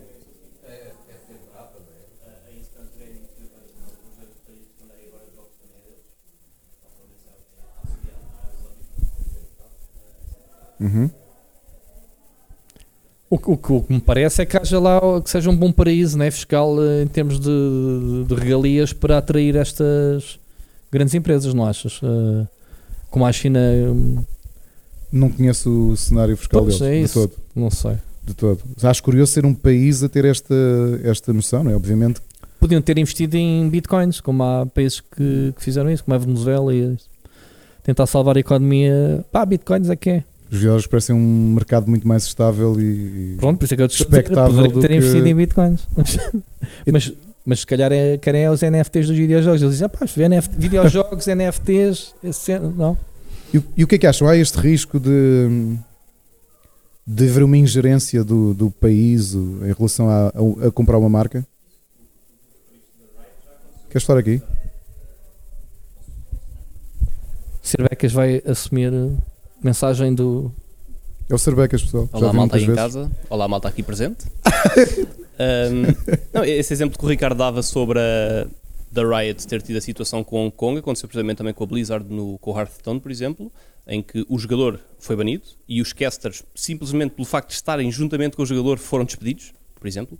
E portanto eu acho que há sempre esse problema das autocracias, ah, ou ditaduras, se quisermos ser um bocadinho mais honestos, ahm, enverdarem por um caminho em que, pá, por uma questão capitalista ah, e ideológica, e juntam-se as coisas e há uma limitação grande para os jogadores. Ah, porque a verdade é que depois, como vocês também já falaram, por exemplo, noutros episódios relativamente à Blizzard, por exemplo, com as questões de recursos humanos, por exemplo, ah, os jogadores depois muitas vezes preocupam-se na altura, portanto há um grande celeuma ali à volta, depois a coisa vai se esquecendo, já ninguém se lembra, já toda a gente comprou a expansão do WoW, foi o meu caso, por exemplo, ah, e portanto às tantas a gente vai se esquecendo, depois vêm jogos novos, vêm coisas novas e, e a coisa vai se perdendo e portanto acho que acho que é problemático, ah, da mesma forma que pode ser problemático ah, a aquisição, por exemplo, da Activision pela Microsoft, neste caso. Portanto, é sempre problemático quando se começam a, a formar pequenos monopólios que pertencem a pequenas ou entidades muito específicas ou países muito específicos e isso depois pode criar um desequilíbrio no mercado, parece-me que sim. Querias, querias falar? Queres, queres microfone? É a Mariana que vocês nunca ouviram? Finalmente, uma mensagem de uma senhora, não é? Mas primeira, é uma intervenção. primeira vez, é verdade. Parabéns. E é sobre mulheres. Porque pode haver um evento nestes países e as mulheres não podem entrar se não tiverem um visto de trabalho, por exemplo. Como é que eles vão fazer um evento da, da empresa na Arábia Saudita? Verdade. É verdade. É verdade. Obrigado.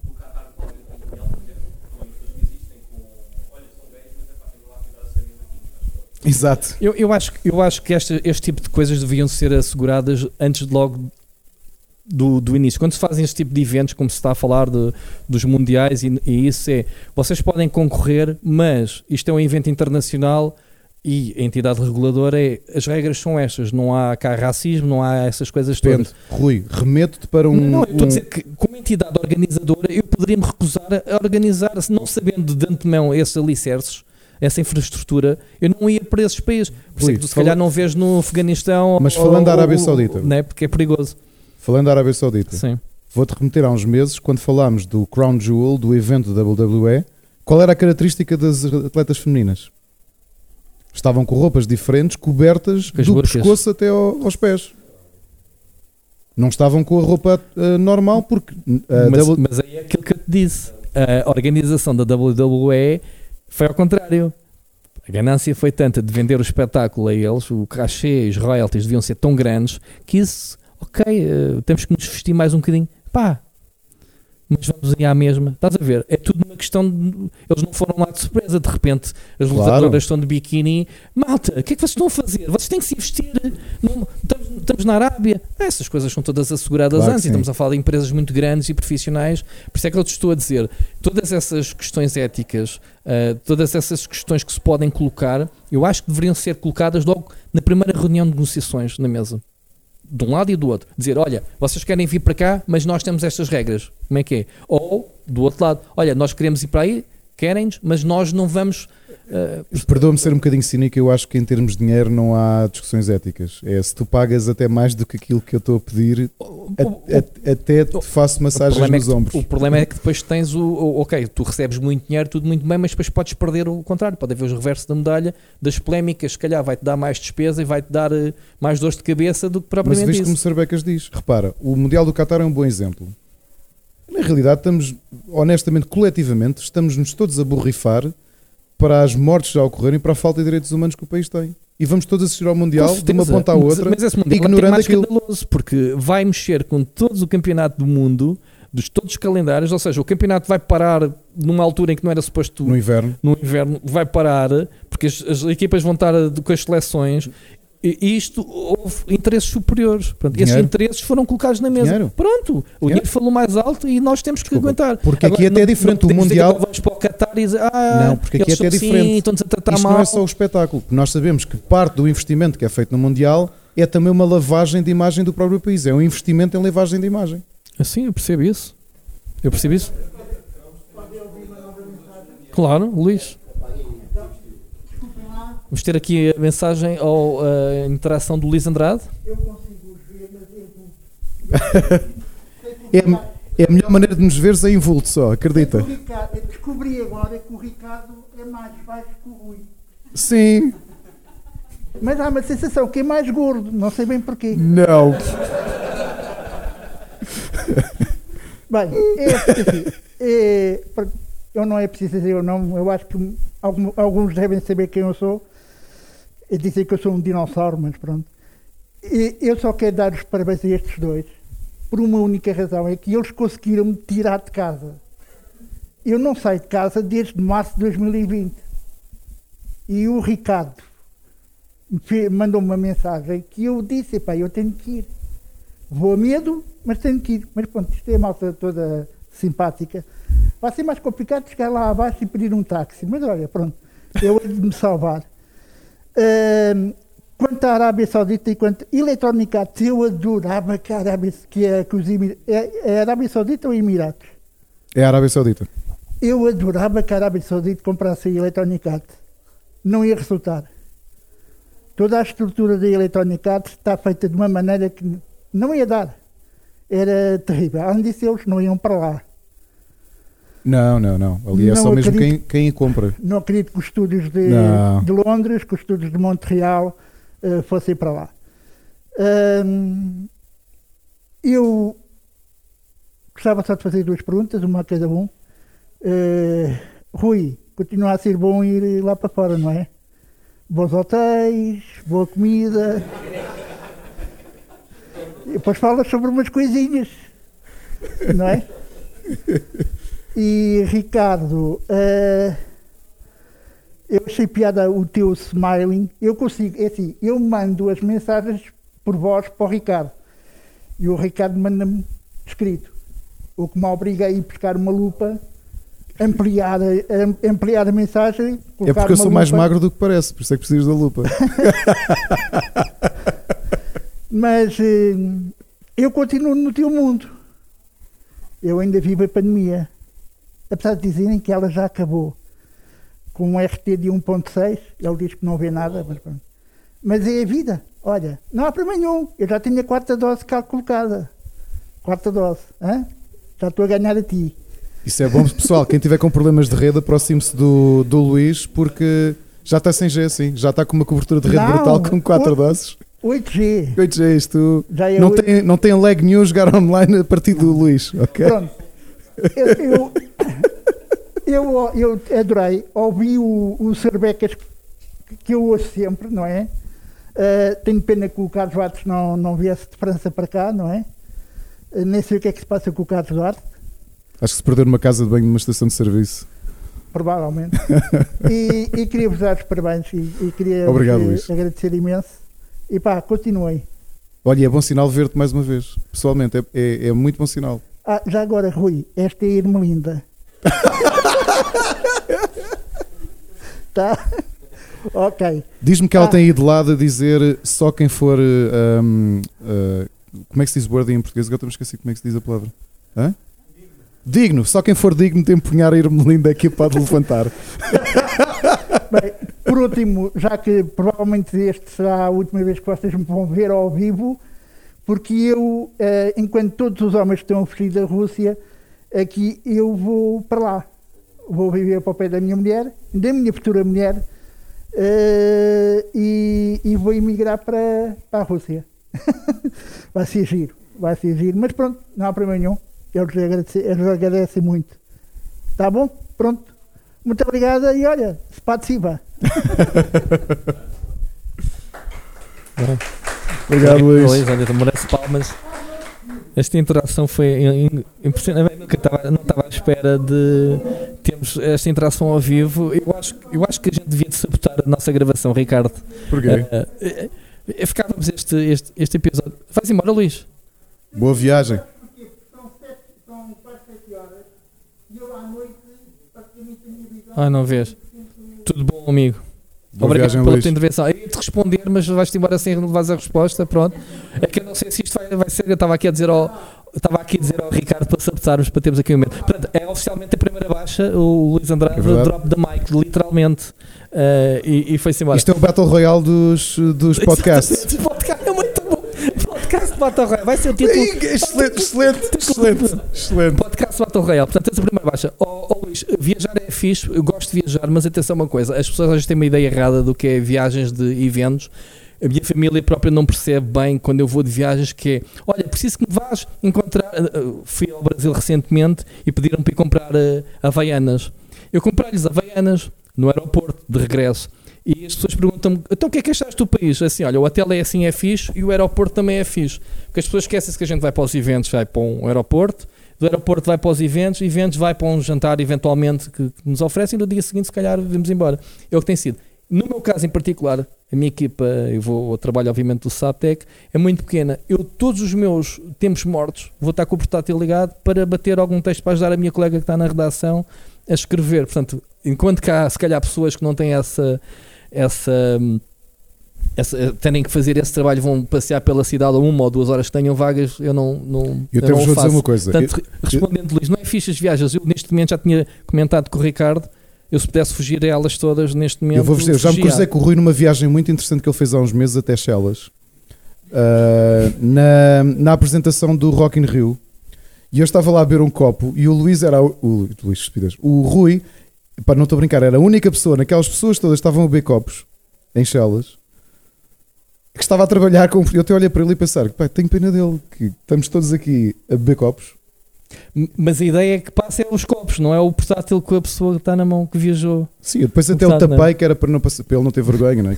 Está ali a trabalhar num evento, Sacaste o teu telemóvel em texto também. Ah, estou aqui a responder uns mails. a esfregar o ecrã só. Não está, está só a beber copos. Olha, Luís, tudo bom? De- Tu viagem para a Rússia, eh, já levas a Irlanda se vier algum russo para, para lhe cascar. Ou, ao menos, como é que se chama-se o, o bastão do, do Negan? Isto agora está na moda dar nomes. Não Era sei. a Lucille. Ok. Uh, portanto, tudo bom, Luís. Boa viagem para casa, Obrigado. tá? Ouvimos para a semana. Muito bom. Olha, momento de interação, Ricardo, muito interessante. Uh, a gente interrompe. Tens mais notícias, Rui? Uh, O Rui disse assim há bocado: não, isto hoje vai ser um episódio curto, porque é ao vivo. Já- Não sabendo ele que o Rogério Ribeiro, quando preparou aqui o podcast, ele não reservou mais nada a seguir porque sabia que isto Sim, eventualmente. é, o pessoal de- disse lá fora e bem assim: entramos de dia e saímos de noite. O Porto Sol está tá ali. Agora Ah, não me digas Porto. Sol. Exato. Era ali. E agora entrava mesmo. Tá, era. Era lindo. Tá, tão momento. Intriga. Um, temos, temos mais, mais temas, e, temos, uh, antes de ir para as sugestões, se eu os encontrar, um, coisas muito simples como o novo jogo da SEGA poderá ser NFT. Não sei o que é que se passa, uh, esta empresa de repente, empresa, esta indústria, A SEGA está a entrar naquele campo que eu- onde eu coloco a Capcom. Que é, por favor, eles que tenham grandes problemas e a Nintendo os compre. a sério.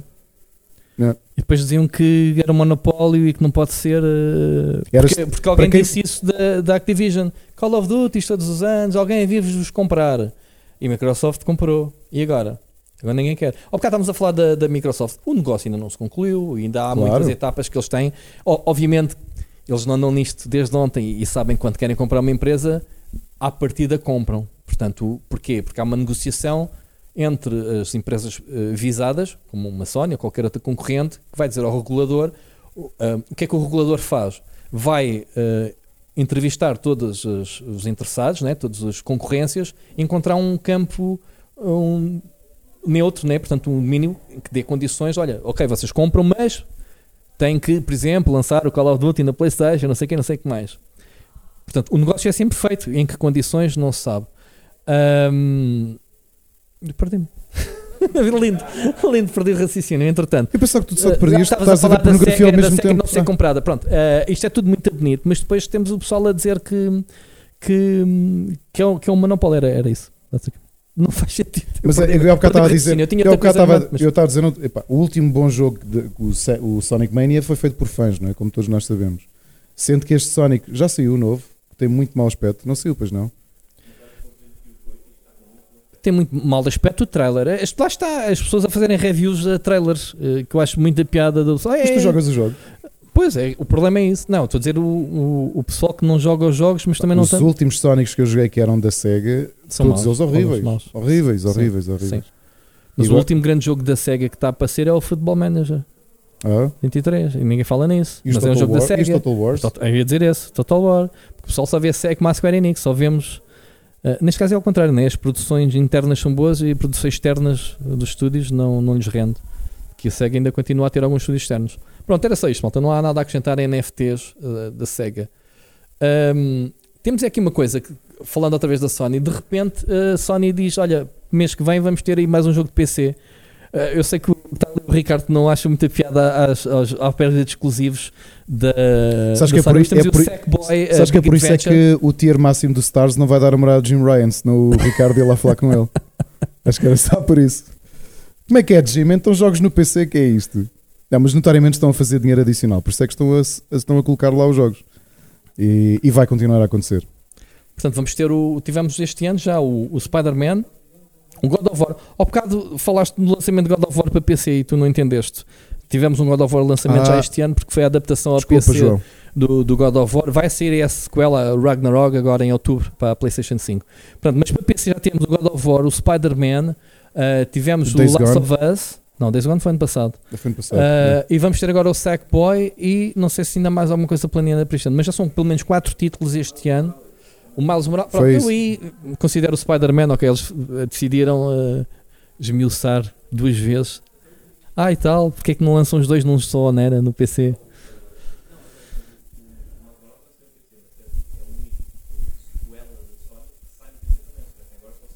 Os jogos iniciais. Uhum. Sim, mas o Miles Morales não é considerado uma sequela, é assim, é uma, uma expansão do, do primeiro jogo. Portanto, mas este Sackboy é, para já, um grande jogo. Uh, não sei se alguém jogou na PlayStation, é uma oportunidade de, de jogo. Se isto faz o- a cara do- dos jogadores de PC, já não, já não sei. Uh, uh, ah, sim. Sim. o Uncharted vai ser agora o, o, o Uncharted, sim. É mais outro. E acho ter o Returnal também a chegar lá. O Last of Us, sim, eventualmente Não, tudo estou a dizer este ano, com- bom ano, é assim. Não, mas atenção, a Sony já disse que ia investir no PC, ponto. PC e smartphone. Aliás, e tu notas isso até se estiveres no LinkedIn, de veres a quantidade de pessoas que têm sido contratadas para a divisão de PC. Sim, porque eles assumiram. Uma coisa é, uma coisa é eles criarem e adquirirem estúdios ahm, para lhes fazer os portos, certo? Outra coisa é eles assumirem um estúdio, porque chegaram à conclusão que passa por uma label, Sim. que é a Sony PC Gaming ou uma coisa qualquer, eh, que vai, obviamente, pegar em todos os jogos e entregá-los, porque isto, obviamente, não são recursos ahm, até ver. a- Sim, das olhando- principais. Sim, não, foi a Naughty Dog, por exemplo, que fez, não foi a Insomniac, por exemplo, que fez o Spider-Man, foi a Nixis, né? Uh, portanto, há, há umas estúdios que eles como especialistas em fazer portos. Eu tenho Portanto, algumas dúvidas é nos jogos que nós sabemos que a experiência com o DualSense é grande parte. Pois é isso, o Returnal, o próprio uh, o Horizon em algum aspecto. Portanto, vais ter que ter muitas cedências para fazer esta transmissão para PC. Há público que vai apanhar, eu continuo a achar que tu para jogar estes jogos é para jogar na Playstation. Pelo contexto até do- dos comandos, porque não há nenhum first party nos dias de hoje que não seja pensado a explorar ao máximo o DualSense. epá, eu, eu, Tu não vais eu, ter um Astrobot por razões óbvias no... eu percebo isso, mas isso, isso é uma questão de eu. uh, a Sony se quer uh, uh, entrar de cabeça no PC, tem que abrir essas concessões e tirar a exclusividade, experiências uh, físicas. Se, se, é assim, se o PC suporta o DualSense, acho que deveria suportá-lo 100%. Não é só o D-pad e os analógicos. Pá, há, há- eu- já tens Rumble e tudo, não é? Uhum. Se tens. uh, uh, não, não há motivo nenhum para o PC não fazer as Pode- mesmas desculpa, funcionalidades. Pode ser uma do- decisão estratégica de pá, queres ter a experiência total do que é ter um DualSense, tens que jogar na PlayStation. Não parece, não parece. Não, eu não faria isso, pelo menos. Ou, ou dás ou não dás, não dás meios termos. Se eles têm. Uma coisa, eles podiam fazer isso e ser de caras em que tu tinhas um porte tão direto uh, que, que não tinhas opções gráficas no PC. E o que tens visto é ao contrário. O PC está cheio de opções específicas para adaptares o jogo ao teu monitor, widescreen, uh, resoluções. Tu tens uma série de funcionalidades específicas, sensibilidade de rato, suporte de rato e teclado nativo. Portanto, daí os jogos terem sido criados por empresas que percebem de- desses- dessas necessidades do PC, porque já tiveste muito maus portes eh, e fez luz neste momento, neste podcast. And Coisas, God, coisas que quem nos está a ouvir não sente. and God said, let there be light. Ahm, então, eh, se antigamente tínhamos os portes manhosos de PC que eram mal vistos. Sim. Eu, eu acho, sinceramente, como se fosse jogador de Ainda PC. tens, ainda tens Não, de PC. Sim, tens, mas neste caso, neste caso eh, além de teres, eh, desde há uns anos para cá, quando um jogo é anunciado para todas as plataformas e PC, tu já não metes em causa, aí, PC vai ser porte. Percebes? Já sabes que as três plataformas têm o mesmo motor, a mesma equipa, são feitas todas ao mesmo tempo, já não tens aquele delay. Depois tens a exceção da Switch, não é? Eu ainda agora li alguns artigos sobre o Eu FIFA. nem sabia este ano que havia o FIFA, eu, era não, para responder. Eu pensei que já tinham desistido do Uhum. FIFA na Switch. Isto é outro assunto que podemos, mas podemos falar sobre E isso. que, e que as reviews do FIFA têm sido horríveis na, na, na, na Switch. Mas esta é uma questão de negócio, porque assim, uh, a Electronic Arts podia simplesmente lançar uma patch paga todos os anos, porque o jogo é o mesmo, é o, Uhum. é o Legacy, é o motor anterior, da, da geração anterior, uh, e há aqui uma desonestidade. Mas é assim, é, pronto, o, o- Espera, o- há uma desonestidade com o Electronic Arts, Rui Parreira.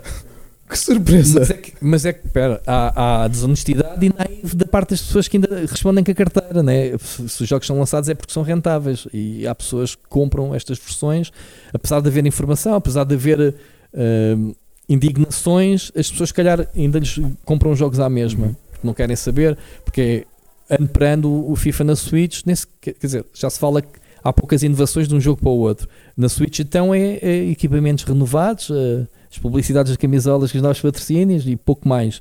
Eh, ainda, ainda dizem que é a versão Legacy. Eu penso, eu, muito genuinamente, eu pensei que este ano não ia. Eu acaso, eu escrevi a notícia ontem do E lançamento. Epá, eu fui ver as plataformas do Press, nem sequer fala na Switch. porque tem vergonha de pôr Eu, lá posso- Switch eu posso- press. eu- muito honestamente, aqui em direto, posso ver o meu press do, do FIFA e posso jurar que no press não diz a Switch como versão. Uh, pode Podes continuar, Ricardo. A gente... Queres que eu enche isso enquanto. Não, não, é só, um ver bocadinho. aqui, é só ver aqui muito rapidamente. Faço- Uh, FIFA 23 está disponível para PlayStation 5, Xbox, PC, Epic, Steam, PlayStation 4, Xbox One. Não está aqui, são Switch. Está lá embaixo numa letra pequenina a dizer assim. e podes- Nem é comunicado sequer pela própria Electronic Arts. Portanto, informação para os jornalistas. E portanto, eu não sabia que este ano havia versão Switch. Quando eu vi isso, pensei assim: Mas quem é, o acontece é ta- que estamos a falar de 23. quem é e- o target do FIFA 23 da Switch? É, por exemplo, ante- anteontem, quando recebi o jogo, instalei e disse ao meu filho: já temos. São que, por exemplo, os colegas dele que sabem que ele ou está a jogar na PlayStation 5 ou no PC ou na Xbox e que não têm essa plataforma e pedem aos pais a versão do Switch. São essas pessoas que estão a ser enganadas? Quem é que está a ser enganado na versão da Switch? Alguém está a ser enganado. É assim, isto está a custos. Mesmo que a Electronic Arts não faça nada no jogo, o preço, uh, só a impressão da capa, a distribuição, Não, essas é, coisas. Quem é que Pronto, eles- alguém há de comprar o jogo para lhes dar esse, esse Usando, motivo. usando, usando a expressão popular, quem é, quem, é que, quem é que é o objetivo de ser engrupido com o FIFA Switch? É, é, aqui a questão é que na Switch não tens jogos de futebol, tirando o FIFA. Ou, ou diz-me, estou enganado. Não há, se não, houver, não há jogos, é o que é aquilo. Agora é assim, ou é aquilo ou nada. Se calhar as pessoas preferem aquilo. Ou se preferem nada, não sei, porque têm outras consolas. Ahm, também tenho ouvido muitas críticas este ano do PC. Portanto, eu ainda não experimentei o jogo, portanto estou aqui isento. Eu tenho malta. para PC e, vou- e na, na, não tenho. ia dizer que na segunda dizia-vos como é que era, mas só na outra segunda. Pronto. Porque estou aqui e não estou a jogar. Certo. Ahm, A minha versão de PC tu é de Playstation, não é? A minha, como é física, foi enviada pelo correio, ainda não chegou, eh, portanto, não, não, não veio a tempo Vem, para- falamos há bocado de estratificação, Playstation Stars, pedido- há, há clientes mais o- importantes e há quem não está recebe em o- físico que eu e saiba, outro a em, não em ser que esteja digital. disfarçado, que eu olho para as pessoas e não as conheço, o Tiago Marfona, que veio para o, para o Twitter dizer: Ah, esta é aquela época do ano em que as pessoas vão começar as séries do FIFA e não sei o quê. E eu fui logo: Ah, tem aqui ainda não viste a minha que eu agora vou começar sexta-feira. Pá, pronto, a abrir Abrir cartinhas, a abrir eh, packs. E eu, pronto, nem sequer tenho o jogo, é isto. Alguém está a fazer vida. coleção do Mundial? Ok, depois falamos. Mas estás no Tous, estás a fazer dos Tous. E do Tô também. Eu estou. Estás a fazer do Tô também? Fiz na altura, tenho para a troca ainda do tempo publicado. Não, se isso eu por acaso tenho essa Tenho coleção. os colados no meu dossiê da escola de, Eu- de- eu- do preparatório. Eu, eu, Depois essa, mostro. eu essa consegui terminar. originais. Eu essa consegui terminar. ah, mas tô- agora estou. Esquece. No, no fim, podemos aquela do no tô no ir. Fazer trocas de cromos no final. Trouxeste para a troca? Não. Ok. Não Isso ainda se usa fisicamente. Olha, esta semana tive uma coisa curiosa. E dá aquele senhor do Rocio, Ah, o rei dos cromos. Os dois. com- que é o filho agora, não é? Não, não, não. Não, não, não. E é um, há um artigo muito interessante sobre o- a monarquia de cromos no, no Recio. Eu porque sou muito zangado com esse senhor. Porquê? Posso contar a história? Interromper-te? Conta. Já, Conta já- à vontade, conto. não, Então, vontade. eu- a minha filha, quando era pequena, ainda lhe fiz algumas coleções e que fui ao senhor descobrir que ele ainda existia, porque era eu miúdo, já o meu pai me comprava ah, as coleções que eu fazia da Disney, de carros e isso, ele ia-me completar as coleções, eu dava-lhe o número, para a cena clássica como é atualmente. Então fui com, a- com a minha filha e ah, pá, eu não levei dinheiro, não sei por que razão não tinha dinheiro, mas tinha um molho. E sabia que ele leva 4 e dá-nos um. Então, ele pega na lista, ele não está a contar, ele saca-te os cromos todos que tens na lista. Eu não digo assim, olha, quer 10 cromos daí da lista, o gajo saca-te os todos.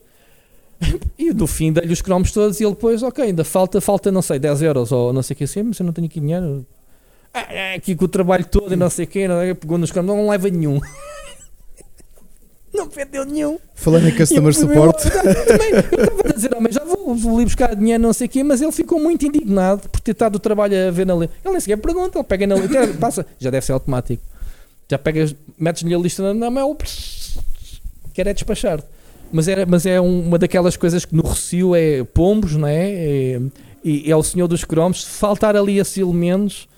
Ah, e a Ginja, eu ia dizer a Ginja E comer, Ginja. que outro dia fui com, a- minha mulher. eu gosto ali. mais de Eduardino, por acaso. Sou fã de Edu- Eduardino, na rua da- das portas do. Do, Do quê? Da Ginja ou dos cromos? Não, vou, quando vou, prefiro beber o Eduardino do que, do que uma ginja. Ok, ok. Ah, mas Eh, cromos, ainda faço. E sim. no outro dia, no, para quem tem filhos, justamente pequenos, deve ter grupos de WhatsApp com os pais da turma. E alguém, assim, no meio de uma discussão sobre inscrições extracurriculares, diz: Alguém está a fazer coleção do TOU? E eu, eu estou a receber mensagens privadas com listas de repetidos. E ando a enviar pelos meus filhos para os pais deles. Isso é espetacular. Eu, por acaso, por acaso, outro dia, eh, na semana passada, ou há 15 dias, fui à feira da, da, da bagageira em Belém e tive lá bastante tempo com o senhor dos selos hum, que era uma coisa que eu fazia, coleção quando era pequeno, ainda tenho lá uma série de selos, se calhar muito antigos, inclusive aqueles selos de campeão do Benfica, coisas antigas, não, não devem valer nada atualmente, mas Sou campeão do bastante. Benfica, isso é de quando? 65, Ah. bem, são antigos, então. uma Ah, piada. porque- eu sei porque não há selos do, do Sporting campeão que eu saiba, acho. Imitaram selos, não, não era importante. Ah, Olha, mas houve uma versão do gelado ao lá. Opa, O perna de pau e ser olha, verde em vez de ser vermelho. Por curiosidade, o Porque Porto de limão, vocês é que associaram ao Sporting. tinha o símbolo do Sporting e tudo. Ok. O ano passado o Porto foi campeão, aliás, este ano, e o meu filho perguntou porquê é que a Olá não fez do Porto. E eu disse: não me interessa. Não, estou a brincar, disse não sei. Muito bom. Muito bom, mas estava a dizer que fui, à, fui à, à feira da bagagem e vi os selos e lembrei-me assim, eu quando, era, eh, quando fazia coleção não havia internet e então tínhamos os livros, os catálogos para sabermos O os- anuário. o, o anuário, exatamente, que víamos lá eh, até o preço deles, o valor, não sei o quê. E lembrei-me, pá, já deve haver cenas na net que façam. Uhum. E há um portal, agora não me recordo o nome, O portal da filatelia. Uh, não, era um nome Não? mais simples. Ah. Mas é basicamente o Facebook, eles assumem-se como o Facebook do, da Dos filatelia. Em que tu podes não só contactar pessoas, trocar, como venderes. Tem, os selos são todos catalogados, tem o valor, se, se está em mint, se está carimbado, se está novo, se está não sei quê. E tens lá botões específicos que quer comprar, estou interessado em vender ou em comprar. eh, e crias ali, deve ser isso que estás a dizer dos cromos, eh, cruzares-te com outras pessoas no mundo inteiro. Se interessa-me se eles de Portugal, interessa-me se eles de, sei lá, da, da África, aqui- de Angola, Aqui da, na da- região de Lisboa e arredores tens os shoppings, acho que são os shoppings da, da rede do, do Lour Shopping, em que rodam os domingos, que reservam uma zona da restauração para troca de cromos. Oficialmente mesmo. Ok. Sim, mas, mas essas comunidades devem existir online que depois se organizam fisicamente. Eu acho isso super interessante. eh, não, se, não se ter perdido esse contacto ah, da troca de- dos cromos. Muito bem. Isto, isto já desviámos dos temas não sei quantas vezes. Olha, acho que nunca acontece. que acontece nos podcasts. Ahm, temos aqui outra notícia muito interessante para ti, Ricardo. Ainda aqui há pouco tempo falámos que o Skull and Bones que ia sair finalmente e que tu querias muito jogar este jogo, mas olha, foi foi anunciado que foi E eu vou-te dizer porquê. foi empurrado para março do Início de próximo ano. março. Eu telefonei ao Yves Gilmour Ok. e ele disse: Ricardo, faz anos de 1 de março, Ele não, não é? falou assim. Não, ele falou em francês. Ricardo, Exato. Ricardo, não podemos. E ele, pá, vamos te lançar isto no teu dia de anos. Foi mesmo no dia, 9 de março. Não. E eu disse: Não, é melhor não, que eu depois não tenho tempo, lança na semana seguinte. E ele perguntou: 9 é possível? Eu disse: Pode ser. Ah, ok, 9 é possível. Muito não, isto bom. é mentira, esta última parte não falamos. Só o início. Atenção, tivemos mais uma baixa. Só atender. Não, eu estou a dizer, já agora aqui, eh, ninguém se vai embora desta sala sem vir aqui fazer a assinatura. Eu preciso saber o nome das pessoas que aqui tiveram para fazer aqui um agradecimento. Não neste episódio, mas para o próximo, por favor. Só isso. O guest list, O guest list, exato. muito bom. O guest Ent- book. Da Stadia. ah, é hoje, é o último. É o último. Acaba aqui. Eu não sei se este se calhar vai para o ar ou não, ainda Claro que não vai para o ar. O que é que tens a dizer? Ia-te perguntar como é que isso faz sentido. É mais um que vai jogar em março, fevereiro, março do próximo ano, ah, juntamente Não com os 50 é jogos que vão sair na altura. Portanto, há aqui uma decisão estratégica que é brutal. Os jogos vão ser todos adiados para 23. Ok, mas lançamos isto em fevereiro, março, que é quando vão sair os jogos todos, que é quando o pessoal tem dinheiro, recebe nessa altura e vão comprar. ah, Isto faz, faz algum sentido e temos andado a vida semana a semana a bater nesta Exato. tecla. Faz sentido serem adiados jogos para 2023 para fevereiro barra março? Sim, normalmente é, é- sim, prende-se com isso. sim, prende-se muito Eles com querem isso. fechar o ano de fevereiro, porque as Ou seja, não querem, arriscar, não querem arriscar agora ao final do ano as vendas e disparam para o mais longe possível. Mas o mais longe possível é o último uh, O trimestre. último mês para o, para o, para o, para ano fechar o ano fiscal. Ok, pronto. Já que perderam o Natal, não é? E Muito o que é que bem. vamos ter no Natal este ano? Tirando o Pokémon, que eu já fiz pré-reserva e o Oscar também. Isso é já em em outubro. Sim, vamos ter no Natal, e aqui fazemos o salto, o The Witcher Blood Origin. Ah, gostaste do gancho? Dia 25 de dezembro sai a prequela da série televisiva do Witcher. É, Sim, foi anunciado hoje. Uh, e é, eu acho que isto nem tem nada a ver com o canon oficial, mas sim já o, o, O, metaverse, o universo expandido da própria série da Netflix. Já tivemos uma série de animação bastante Uhum. boa até. Não sei se já viste. Não vi. Uh, e é exatamente a mesma showrunner, a Lawrence Mitch Isrich, não sei dizer o nome, peço desculpa. Que criaram, a, a- que criaram, portanto, já sabemos que vai sair só no próximo verão o Witcher, a terceira, terceira temporada, temporada. que foi pá, que é um delay bastante grande, o pessoal estava aflito, só que eles não tinham dito porque agora tem esta prenda. É uma minissérie, são quatro episódios, passado, passado acho que mil anos antes da, da série do, do, do Geralt, né? E vai eh, mostrar o início de- do continente. eh, como é que era ao início, que era um mundo dominado por elfos, eh, e, o, e o, o trailer que já podes ver, ou já podem ver, tem os, os protagonistas são três elfos, eh, e, é a origem de como é que começaram a haver monstros e a necessidade de se criar então esta sociedade que é os caçadores de monstros, os Witchers. Eu acho bastante interessante. Eh, 1200 anos, eu disse mil anos, 1200 anos. Falando em Caçadores de Monstros, tinhas saltado ali uma notícia que é um título que quer eh, embater de frente com o Monster Hunter. Certo, eh, eu não soube muito, é o Wild Heart. Wild Heart. da Electronic Arts. O que é que sabes alguma coisa do jogo? Sim, o protagonista vai ser o Cristiano Ronaldo. Uh, o, que, o que é que tens a dizer sobre o jogo? Leste é um jogo da Omega Force, portanto, é um, é um jogo da malta que fez faz eh, o- os, Dynasty Warriors. Dynasty Warriors, tudo o que é Warriors, né? todos os Uhum. spin-offs possíveis e imaginários. O que é Vai ser curioso, desse estilo, esse jogo, sabes? acho que se sabe muito pouco Se é um sobre Monster isto. Hunter, não será, Pois não, eventualmente. é isso. Uh, mas é estranho também isto pegar numa empresa que está. hum, que- cujo o pedigree deles é fazer essencialmente moços, não é? Ou moços. Moços. Moços, exato. Olha, isso era um grande, um grande crossover. Fazer um Dynasty Souls. Muito difícil. É que tinhas a dificuldade do Souls, mas com 40 monstros ao mesmo tempo. Ah, é, estes jogos da Omega Force não, não me primam pela dificuldade, Não, é mais o- pelo o countdown de É, o combos grind. vezes uh, número de inimigos que Não, mas não- derrotaste com uma Mas não espadada. sei, eu estranho realmente a Electronic Arts ir buscar uma, um Omega Force para fazer um jogo que vai embater de frente com o Monster Hunter.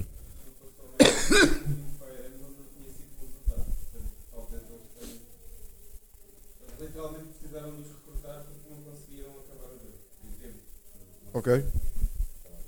Bem visto. Ahm, Que eles são uh, profícuos e eficazes a trabalhar, são, isso é indiscutível.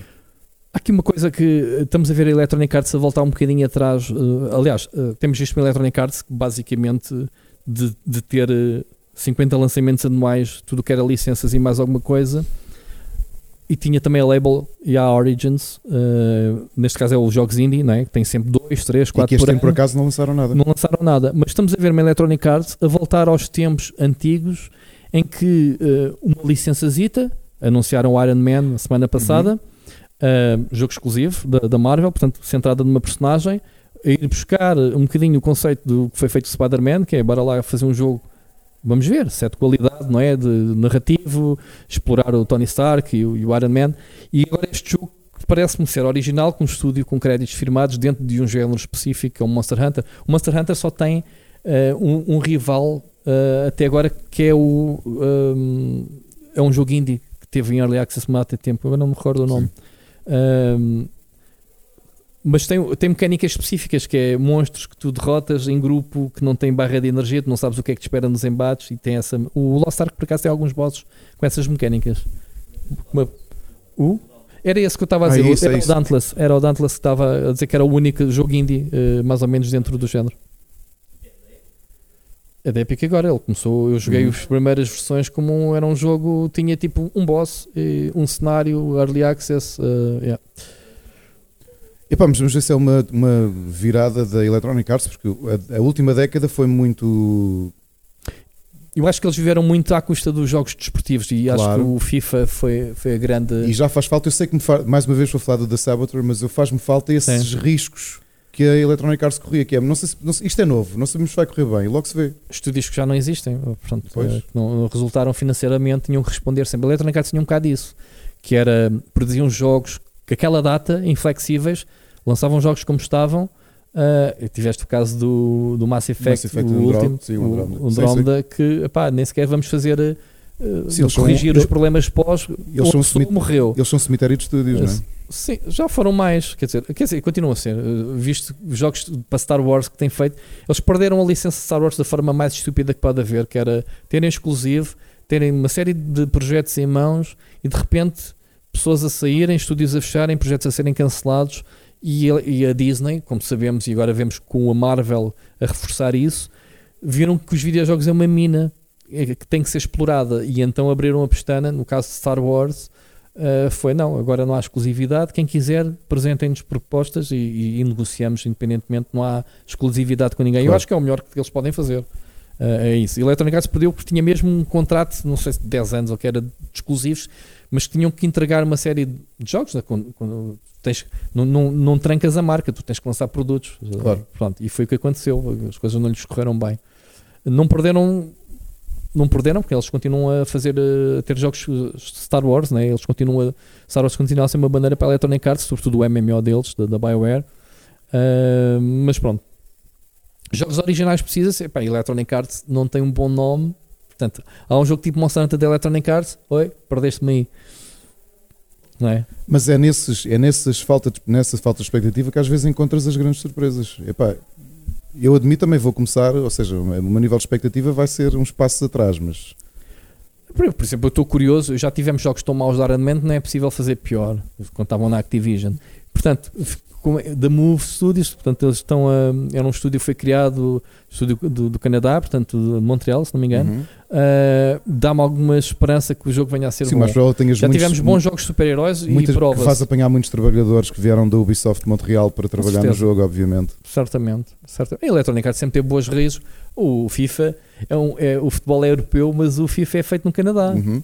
Portanto, é é a equipa de Vancouver do, do FIFA que, aliás, Mas- acho que faz todos os jogos de esportes. Mas o, pera, não, não sei qual é a dimensão do futebol no Canadá, não deve comparar-se com o hockey, mas não sei se tem destaque. Alguém sabe se o futebol é importante no Canadá? É? Ok. É. Claro. Pois claro. é isso, é isso. Não se ouve falar muito no, no futebol do Canadá.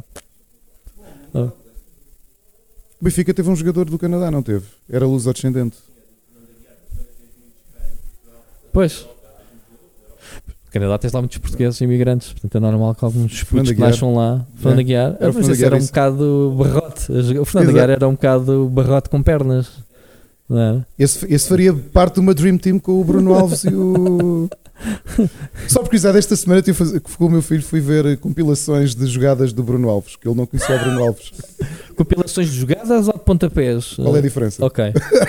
É que podias lá meter o Fernando Couto nessa compilação e mais uns tantos anos. Eu- Ele conhecia e vimos os dois seguidos.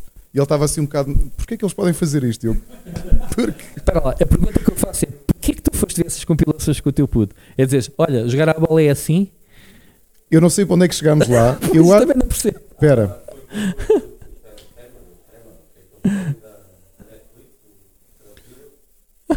não, nós começámos a ver. Espera, eu começámos a ver compilações de dribles do Maradona. Ok. E a sugestão do lado Depois direito, foste porque ele, o não, Cantona. porque ele não conhecia o Cantona, Maradona. Não, Temos eu- o Fernando Couto e o Bruno Alves. Ele não Ok. conhecia o Maradona, então mostrei-lhe uma compilação de jogadas do Maradona. E a sugestão ao lado. Ah! E nesse final da compilação tinha o célebre jogo. O algoritmo do YouTube. Lembram-se lembram desse jogo? Esse célebre jogo, aquilo, pá, ele ia matando um tipo com uma joelhada. E a sugestão do YouTube logo a seguir é: melhores momentos de Bruno Alves. E eu tenho de ver isto. Filho, conhece o Bruno Alves? Não, tu vais conhecer. E ele estava só. Pá, lindo. Há um lance num jogo da seleção que ele é expulso imediatamente contra a Inglaterra. Pá, que ele vem. O, o, o Jackie Chan podia começar a ter duplos. Era o Bruno Alves. O Jackie Chan não tem duplos. Mas se começar é o Bruno O Alves. Jackie Chan e Tom Cruise não têm duplos. E já iam morrendo. O Jackie Chan ia morrendo. Duas vezes. E não se cruzou com o Bruno Alves. Não viste um- uma sequência do Jackie Chan a cair do, do- de uns taipais que coisa acho que lhe caiu mal. Não, e outra, ele pendurado numa cena de um comboio que aquilo era suposto encolher Sim. com a passagem do comboio e aquilo acho que empurrou ele lá consegue à última da hora conseguir dar a. Pronto, o Jackie Chan é maluco. Não sei porque é que a gente está a falar do Jackie Rui, Chan. vamos para as nossas sugestões, não é? Vamos. Era, É que já não vi- poema, já não vi- poema, não não, temos- queres dizer um poema de cabeça? Sabes qual é a ironia? É estar na biblioteca. O Split Chicken vai gravar o, o? o Vinnie Jones que é um grande ator. é verdade. Aliás, ele, ele transportou esse carisma para, o- para, para o cinema. Ser o boss. Não temos poema, Ricardo, vamos dar skip. Vamos dar. nós temos de dar esta ironia mesmo a sério. É então mesmo. temos a gravar numa biblioteca, estamos rodeados de livros e pessoas muito simpáticas, ah, mas de livros sobretudo também, porque são mais os livros que as pessoas, infelizmente. Vamos lá chegar. Rui, era, era, era impossível haver mais pessoas do que Era, livros era, aqui. giro, era giro tu ires à prateleira, tirares um livro e leres um poema. Isso era. era Eu, eu só não faço isso não trouxe o meu hobby e o meu cachimbo. Ah, é como tu gravas, já me esquecia. Como já esquecias. Muito bem, então vamos, vamos às sugestões. Split Chicken. Gameplay. Queres começar, Ricardo? tudo. Olha, as minhas sugestões de jogos são simples. Depois de gravarmos o Split Chicken da semana passada, eu fui jogar o melhor Zelda Breath of a terminar o melhor Zelda Breath of the Wild que já foi feito, que se chama Immortals Phoenix Rising. Temos dois assistentes, o Eduardo e a Cristiana. Boa viagem para Coimbra. É isso. Não era para se ofenderem. Eu só não adoro o Breath of the Wild, ok? Ah, quando foi no meu. Exato. Com o David Fonseca a abrir, a tocar o. Portanto, mais duas baixas. Boa viagem. O, o Immortals é um grande jogo que, que sofreu pela janela. Olha, esta coisa que estamos a falar da janela de lançamentos, o Immortals sofreu isso mesmo. Aqueles dois meses de outubro a novembro de 2019, ou logo foi, em que a. ou 20, já me lembro. Em que a Ubisoft lança Watch Dogs Legions, uh, Assassin's Creed Valhalla e Immortals, Immortals Phoenix Rising. O Immortals é o E jogo. eu, e eu, e eu analisei os três de empreitada. Eu, eu- eu só não recebi o Por Watch é que- Dogs. Por exato. isso é que eu, quando, Fartaste. quando cheguei ao Immortals, eu já Claro. dizia assim: Ricardo, eu não posso com isto, não dá. A ironia é, dos três, o jogo que a Ubisoft arriscou mais de longe é o Immortals. É um jogo extremamente humorístico, está muito bem escrito. O, uni- o Mas mundo a está bem. tecnologia está lá, Sim, o o mundo, sandbox está lá, o mundo está mecânicas. muito bem feito. Há uma coisa irónica, vocês sabem que eu sou fã de Zelda, obviamente. Eu tenho pena de ter encontrado melhores dungeons, mais uma assistência, Serbecas, Another One's Bite. Ah, ah, isto é, para lá, isto tem uma lógica. Não queres isso lógica. autografado eventualmente? Isto, é- Sim. isto, isto é uma, só, só um segundo. Isto tem uma lógica que o Sir Becas já nos disse: que quando chega a- às sugestões, ele dá skip. E, E vai fazer isso presencialmente. presencialmente que chegamos às sugestões e o Sir Becas não quer levar spoilers. Grande abraço, Sir Becas. É bom Obrigado. termos a nossa plateia e de O repente temos cantas cadeiras já livres. O Immortals, o Immortals tem, eu senti, porque fiz, não fiz completion, isso fiz quase. Porque sabes como é que eu funciono nos jogos do Ubisoft e Open Worlds, que é as primeiras 20 horas quero fazer os pontinhos todos. Chega uma altura que é, agora dá, é para acabar. Não dá. As dungeons do Immortals são muito mais criativas que as do Breath of Sim. the Wild. Tem muito mais puzzles. Os mas, puzzles mas são lá está, muito mas demoram pensados. mais tempo. Demoram, são mais é desafiantes, têm ideias muito interessantes.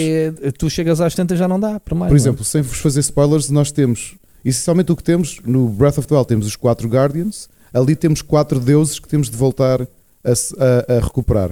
A Atena, o Ars, o Hefesto, são muitas giros eh, esses são personagens. muito o, o Hefesto e Afrodite. É, uma das dungeons para salvar um deles é um monstro gigante que está acorrentado com umas correntes gigantes que atravessam a- as dungeons nas direções todas. E o que nós temos de fazer é uma série de puzzles para chegar até à ponta da corrente e conseguir eh, destruí-la. Cada uma delas com os cubos e com cada dungeon com mecânicas novas e diferentes. Um grande desafio. Achei o jogo muito a giro, mesmo, mesmo, mesmo. E acho que é daqueles que é. Já, já agora, Ricardo, o jogo está no Game Pass. Está no Game Pass, é tá- verdade, Pagam aproveitem. 3 euros. eh, Exato, 3 como é é? euros Por mês, 99. por mês, e- Estamos a esquecer se nos nossos patrocinadores, depois chateiam-nos, não é? Mas é um grande jogo. que- Exato. E jogo Mas- agora é porque tu jogaste também, se não me engano. é? Estás a é gostar do jogo? Estás a gostar do jogo? É que o mundo é muito. é- Mas eu acho que em muitos anos é o melhor jogo deles, que é o mais, é o mais diferente que eles fizeram. O combate é muito mais interessante do que eu imaginava, porque depois tens os poderes todos que os deuses de- que te dão. Ah, um bocadinho ao estilo do próprio Spider-Man, não é? Que tu, o combate é, é como tu quiseres fazer, é como tu te adaptares, não é? Ou podes ir muito pelo parry, podes usar. Ali não são gadgets, são poderes divinos, podes usar a própria Fênix como forma de atacar. Eu acho que o jogo vale muito a pena e dessa fase é daqueles que, que se nota que O jogo ninguém. dá-te uma sensação livre falsa. Sim, Diz-te, podes ir para qualquer lado, mas não sei se consegues, porque Não, falta-te podes- a habilidade, ou não sei o exato. quê. É, tens ali quase uma componente Metroidvania em muitos aspectos para resolver puzzles Mas eles são. Há uma coisa que eu gostei da honestidade deles: é que tens aquelas shrines no meio do, do, do mapa. E se não tiveres ainda habilidades para fazer aquilo, o próprio jogo diz: volta cá mais tarde. Num open world. That's what she said. Não houve, que é para tu não estás ali a bater com a cabeça na parede e estás a perder tempo. O Immortals é para mim dos melhores open worlds dos últimos tempos. Obviamente que a inspiração é o Breath of the Wild. Achei que o jogo tem mais alma que o Breath of the Wild. Porque tem mais identidade. Eu, eu lembro melhor de dungeons deste, e eu sei que é recente, mas acho que vão ser mais marcantes do que o, o que eu joguei no Breath of the Wild. Oh, nem, os nem o Cocó como Pronto, tu fizeste, há, não há foi? aqui uma coisa que eh, eh, fa- fazes a comparação, mas é assim: estamos a falar de um jogo muito mais ehm, interativo em termos de personagens, tens muito mais história, muito mais diálogos, eh, tens uma personagem, eh, não vou dizer que o Link não seja carismático, mas não fala, não é? É, é uma, uma Sim, perspectiva ele- diferente em Eu termos sei de que aquela narrativa. dimensão de teres o Pronto. Zeus a falar com o Prometeus Pá. a, a, a- a narrar-te a história, não é? E Exatamente. agora ele fez não sei o quê. Ah, Exatamente. não estou a esperar tens aqui uma, uma cena mais humorística. Mas foi bem pensado. Sim, sim, sim. sim Ou seja, e, é, o- e é de longe o jogo mais arriscado que a Ubisoft fez nes- nos últimos tempos. Eh, Um o o um aquele. Como? Há uma história aí. É, ainda bem que aconteceu. A Ubisoft estava a desenvolver o Odyssey. Houve um bug qualquer que criou-se monstros e tal, e eles acharam piada e depois ficaram. foi como o Skull and Bones também nasceu de um bug do, Do barco lá do, Black Flag. do Assassin's Creed.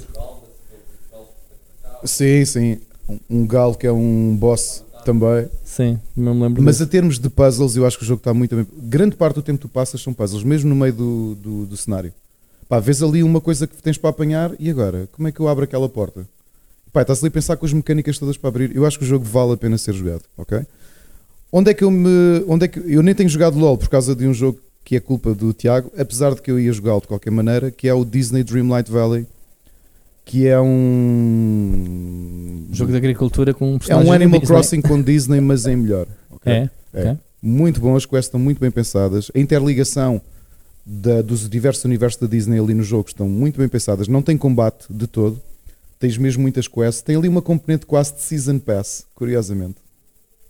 Em que tu tens ah, novos, sei lá, móveis ou objetos para decorar a tua casa ou decorar a casa dos outros. Uma coisa muito interessante que, que, que, que o jogo tem é que ele permite-te uma customização a um ponto. Pá, tu quando chegas tens a casa do Mickey. O Mickey já lá vive. Mas tu no meio do terreno podes carregar e podes colocar a casa do Mickey noutro sítio. Tu é, que, tu é que sabes onde é que colocas as coisas. E portanto, depois tens pesca, obviamente, tens agricultura, tens a recolher recursos, tens, tens de craftar, tens gestão de inventário, que é o grande problema do jogo. Mas está muito bem feito. E é um jogo da Game Loft. E era aquilo que eu estava a comentar com o Tiago, que é, tu- eu acho que tu à espera, a Game Loft já tinha feito um jogo da Disney, que está ainda no mobile, no iOS e no, no, no Android, mas não estava à espera de um jogo daquela qualidade e com aquele nível de, de detalhe da Game Loft pensado para PC e consolas. Eu acho que a Game Loft está a ser um.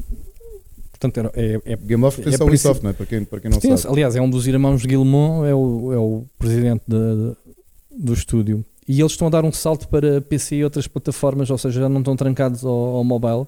O que é estranho, normalmente vemos as grandes empresas a irem para o mobile, aquele era o braço do Ubisoft no mobile, e se calhar, porque, se calhar o game design é tão bom no, é. no, no- no telemóvel que é. se calhar alguém pensou, bem, se a gente adaptar isto como deve ser ao PC, eu não sei, o look and feel se é um Não, não é um jogo direto, mobile. Não é um jogo Não mobile. É- é um não, jogo dá, mobile. não dá para jogares aquilo porque tens demasiado. Nem há para mobile, é um jogo há pa- é um jogo, específico é para jogo consolas e PC. Sim.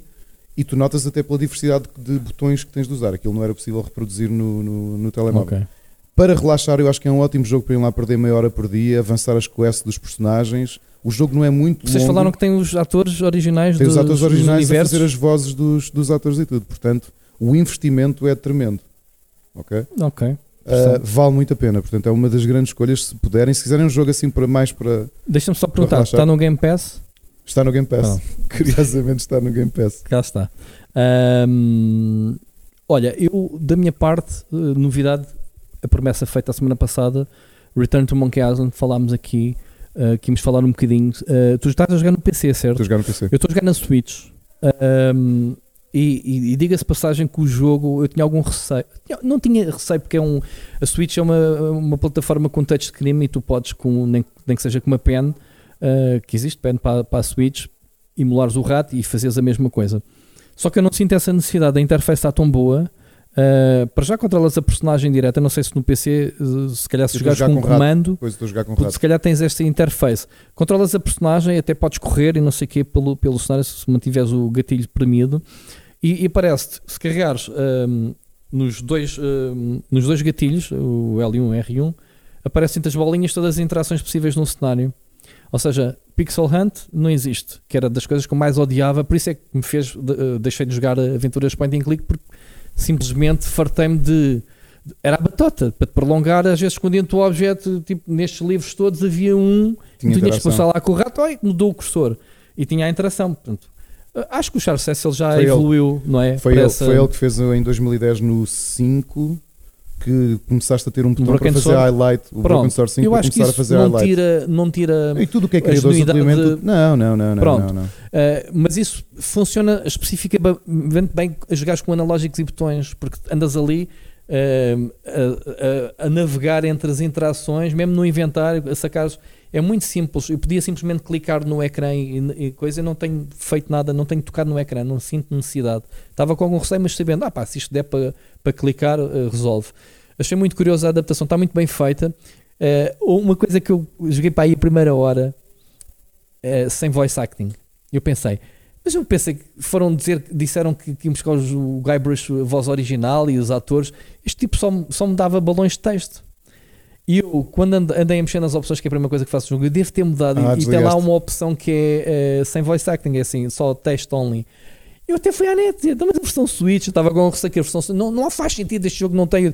Eu ando a jogar o, Xeno, o Xenoblade 3 que tem diálogos de personagens durante horas eh, de cutscenes está lá tudo. está lá tudo, porque é que a porcaria do Monkey Island que pesa 600 megas, quer dizer, não tem voz. Até fui pesquisar a net e deviam, tipo, lista de atores e não sei o que, assim, este jogo não tem voz, não pode ser. Até que me caiu na ficha, assim, deixa-me ver nas opções com calma. E a primeira vez que fui às opções não vi eh, a opção.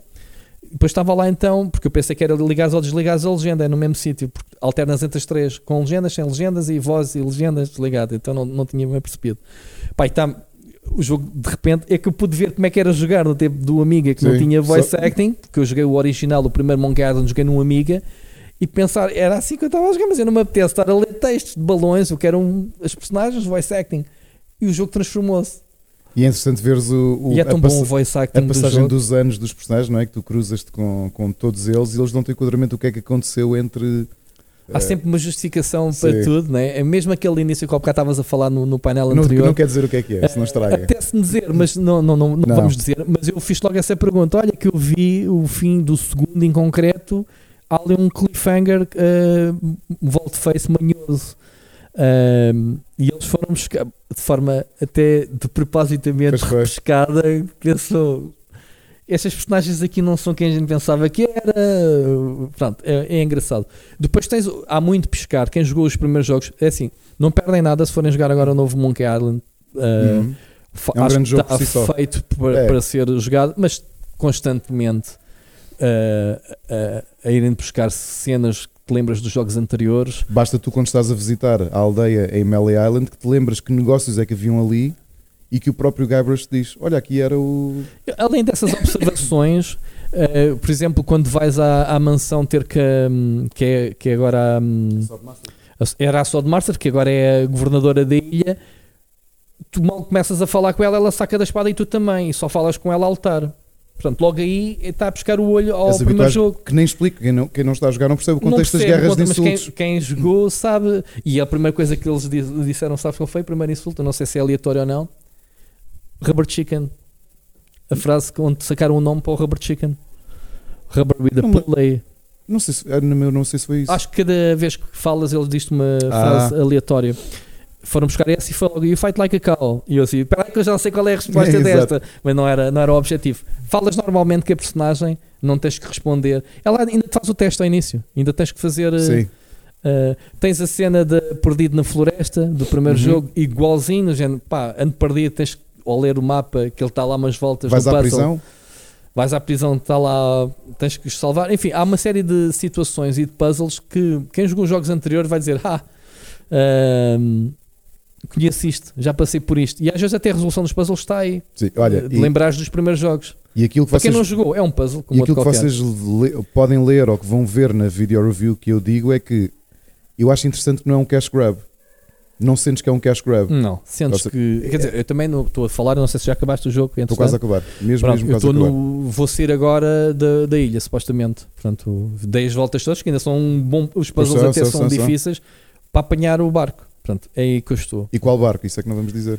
Pois, qual é o barco? Não, exato. Interessante. Mas é, é, é fixe. uh, o- Eu acho que é difícil, é um ano relativamente ameno, é muito difícil, por, até por razões emocionais, que o Island não esteja no meu top 10 do ano. Uhum. É um grande jogo, é um grande point and click, mesmo para quem não tem o contexto dos anteriores, mergulhar só neste, perfeição. Pá, é, é o jogo que me leva a pensar: ok, se as aventuras point and click atualmente estão como esta, venham mais. Já se fala no Manic Mansion, não sei se viste. Uhum, ainda bem. Uh, pode ser que lhe dê lento a ele e outros, o Charles Cecil, de trazer um novo Broken Sword que eu adoro. Uh, temos um novo calha. Sibéria que ainda estamos para jogar. Eu, há bocado era para fazer pergunta de adaptações de, de, de jogos e de perguntar o Sibéria se fazia sentido contar essa história em Ah. uma série televisiva ou, ou em filme. Sim, Uh, mas Monkey Island, Sibéria, portanto, Broken Sword estão entre as minhas uh, séries favoritas. Depois, em termos de jogos, uh, não jogaste o FIFA ainda. não joguei o FIFA, tinha aqui até Hum. escrito só para dizer: olha, há FIFA no mercado. Joguei muito Destiny 2. Uh, ontem fiz a minha segunda raid com a minha guild dos Rios. Fica aqui o, o abraço.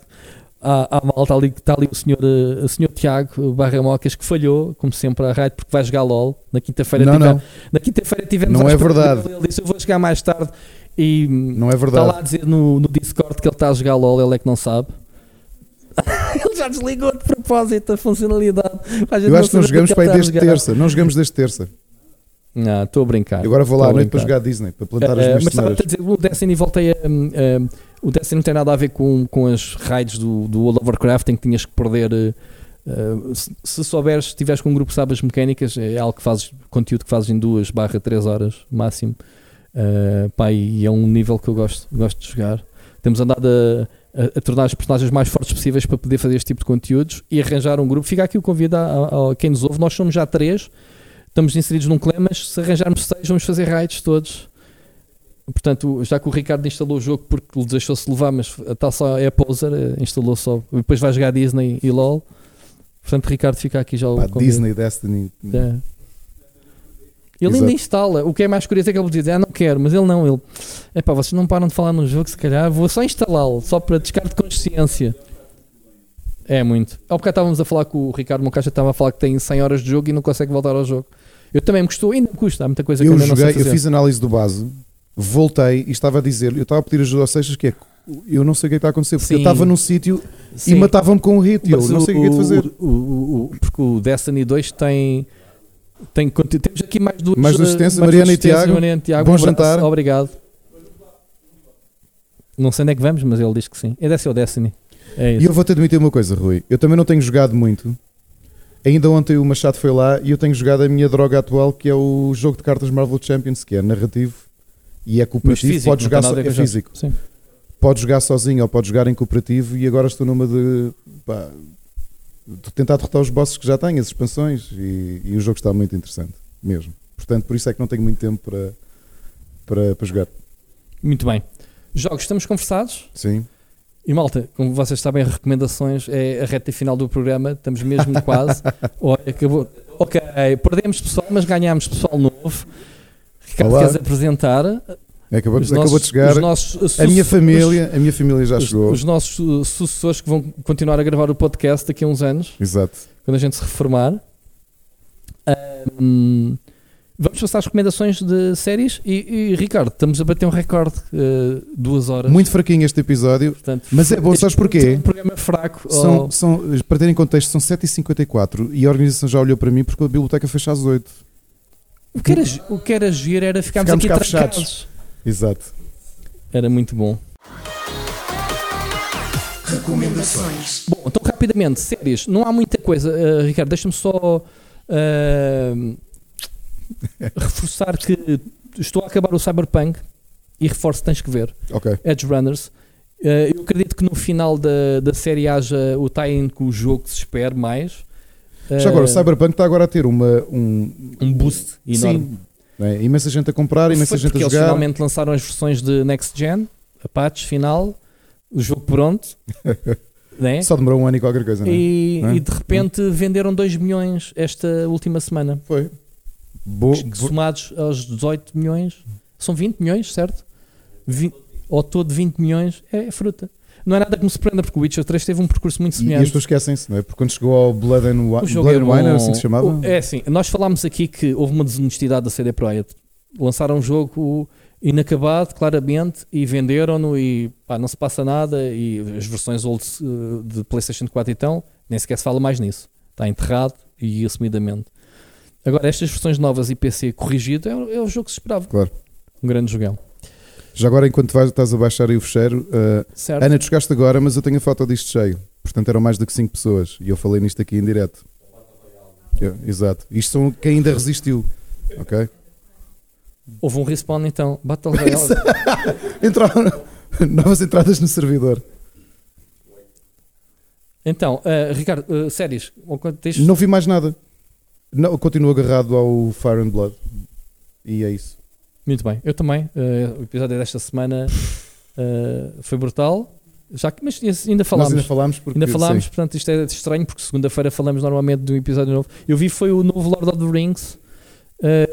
Está a ficar melhor, mas continua muito confuso. E é isto. Portanto, sugestões. Eh, tá- tá- Sugestões. Voltar só a relembrar, eu não tenho comissão do Amplifest, mas fiquei tão maravilhado de- com aquele cartaz que se alguém estiver pelo Porto no próximo fim de semana vão. uh, acho que não conseguem bilhete, portanto, estou-vos aqui dizer para irem lá, mas no Hard Club está um grande, grande festival no primeiro e segundo festival uh, fim de semana de outubro, que é o Amplifest. Falei nisso no nosso podcast e no Para Cá do Abismo. Ok. Eu tenho pena de não ir e acho que é a única sugestão de eventos que, que tenho. E só não vos digo para virem ao Fórum Fantástico, é onde estamos agora, porque quando ouvirem isto ele já acabou, mas está a valer a pena. Não sei, depois a gente pede o, o feedback das pessoas que aqui estiveram, se quiserem mandar uma mensagem de áudio para a semana para perceber.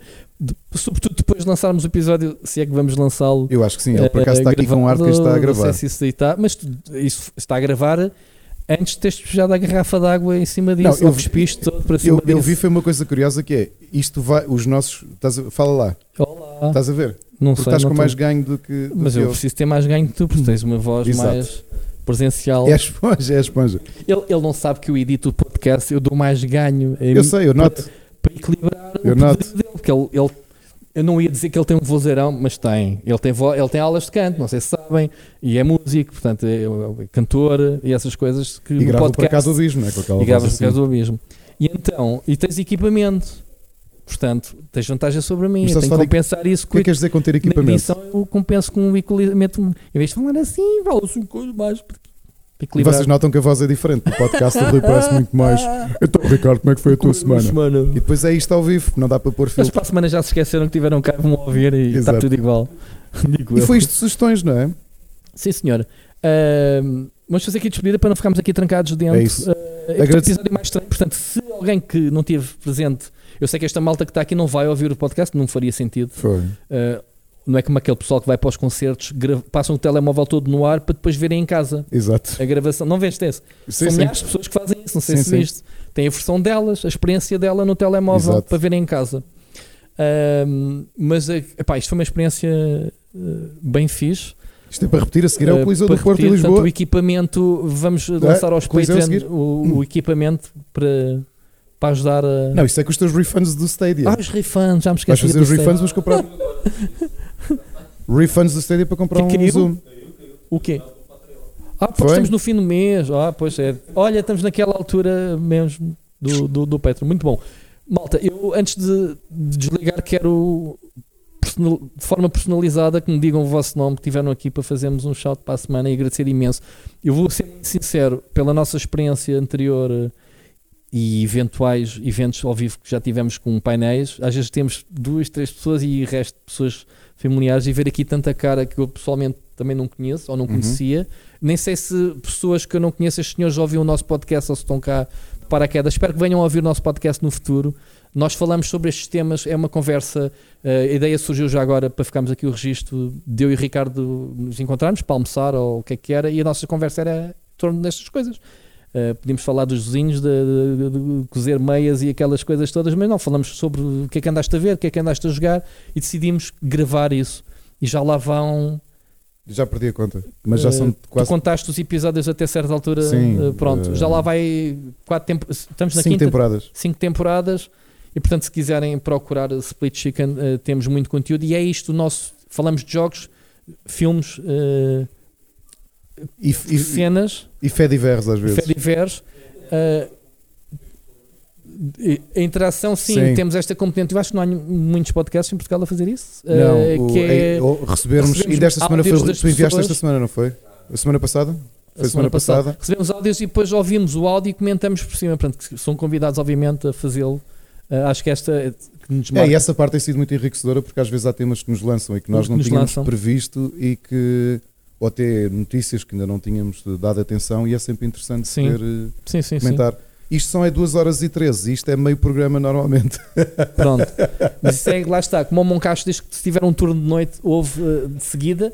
Eu ao bocado perguntei à malta como é que consumiam os episódios e eles diziam, pá, não, é tudo de seguida. Eu disse, Como é que é possível? Vocês, que anda seca, vocês fazem isso. Mas pronto, nós fazemos isto sem rede, como viram hoje. Eu vou-vos mostrar o, o guião. Estamos a despedir por fim. acaso. Ah, e, Ricardo, enquanto nos ouvem em diferido, eh, como vos dizia, eh, aqui a organização já nos lembrou que temos de ir embora. estamos, que- estamos a pôr na rua, literalmente, que é que as nossas mulheres nos têm que fazer no nosso podcast. Já estão a em dormir casa. à hora que nós Ah, acabamos. É verdade. Muito obrigado a todos Muito os que obrigado. aqui estão. Obrigado a todos os que nos apoiam, que nos seguem que estão a ouvir isto em, casa. diferido. Sim, Espero que possa haver outras oportunidades, até noutras localidades do país. sim, comecem a De- ajudar a Coimbra. Exato. a Fazer como Faro, Batáguas, não é? Pessoal, Sim, onde é que nos eh, querem? A Porto. Alegre já está esgotado. Exatamente. Olha, E portanto, obrigado também ideias. ao Rogério Ribeiro e ao resto da organização do Fórum Fantástico por nos receberem Uhum, a gravar este episódio especial, que é especial e vai ser regular, é o episódio de segunda-feira. Exatamente. Obrigado a todos. E Ouvimos ouvimos para a semana. para a A semana. semana passada enganámos, era vemos-nos para a Vemos para a semana. semana, pois é. Era, Ouvimos para a ouvimos semana. Um abraço. Obrigado.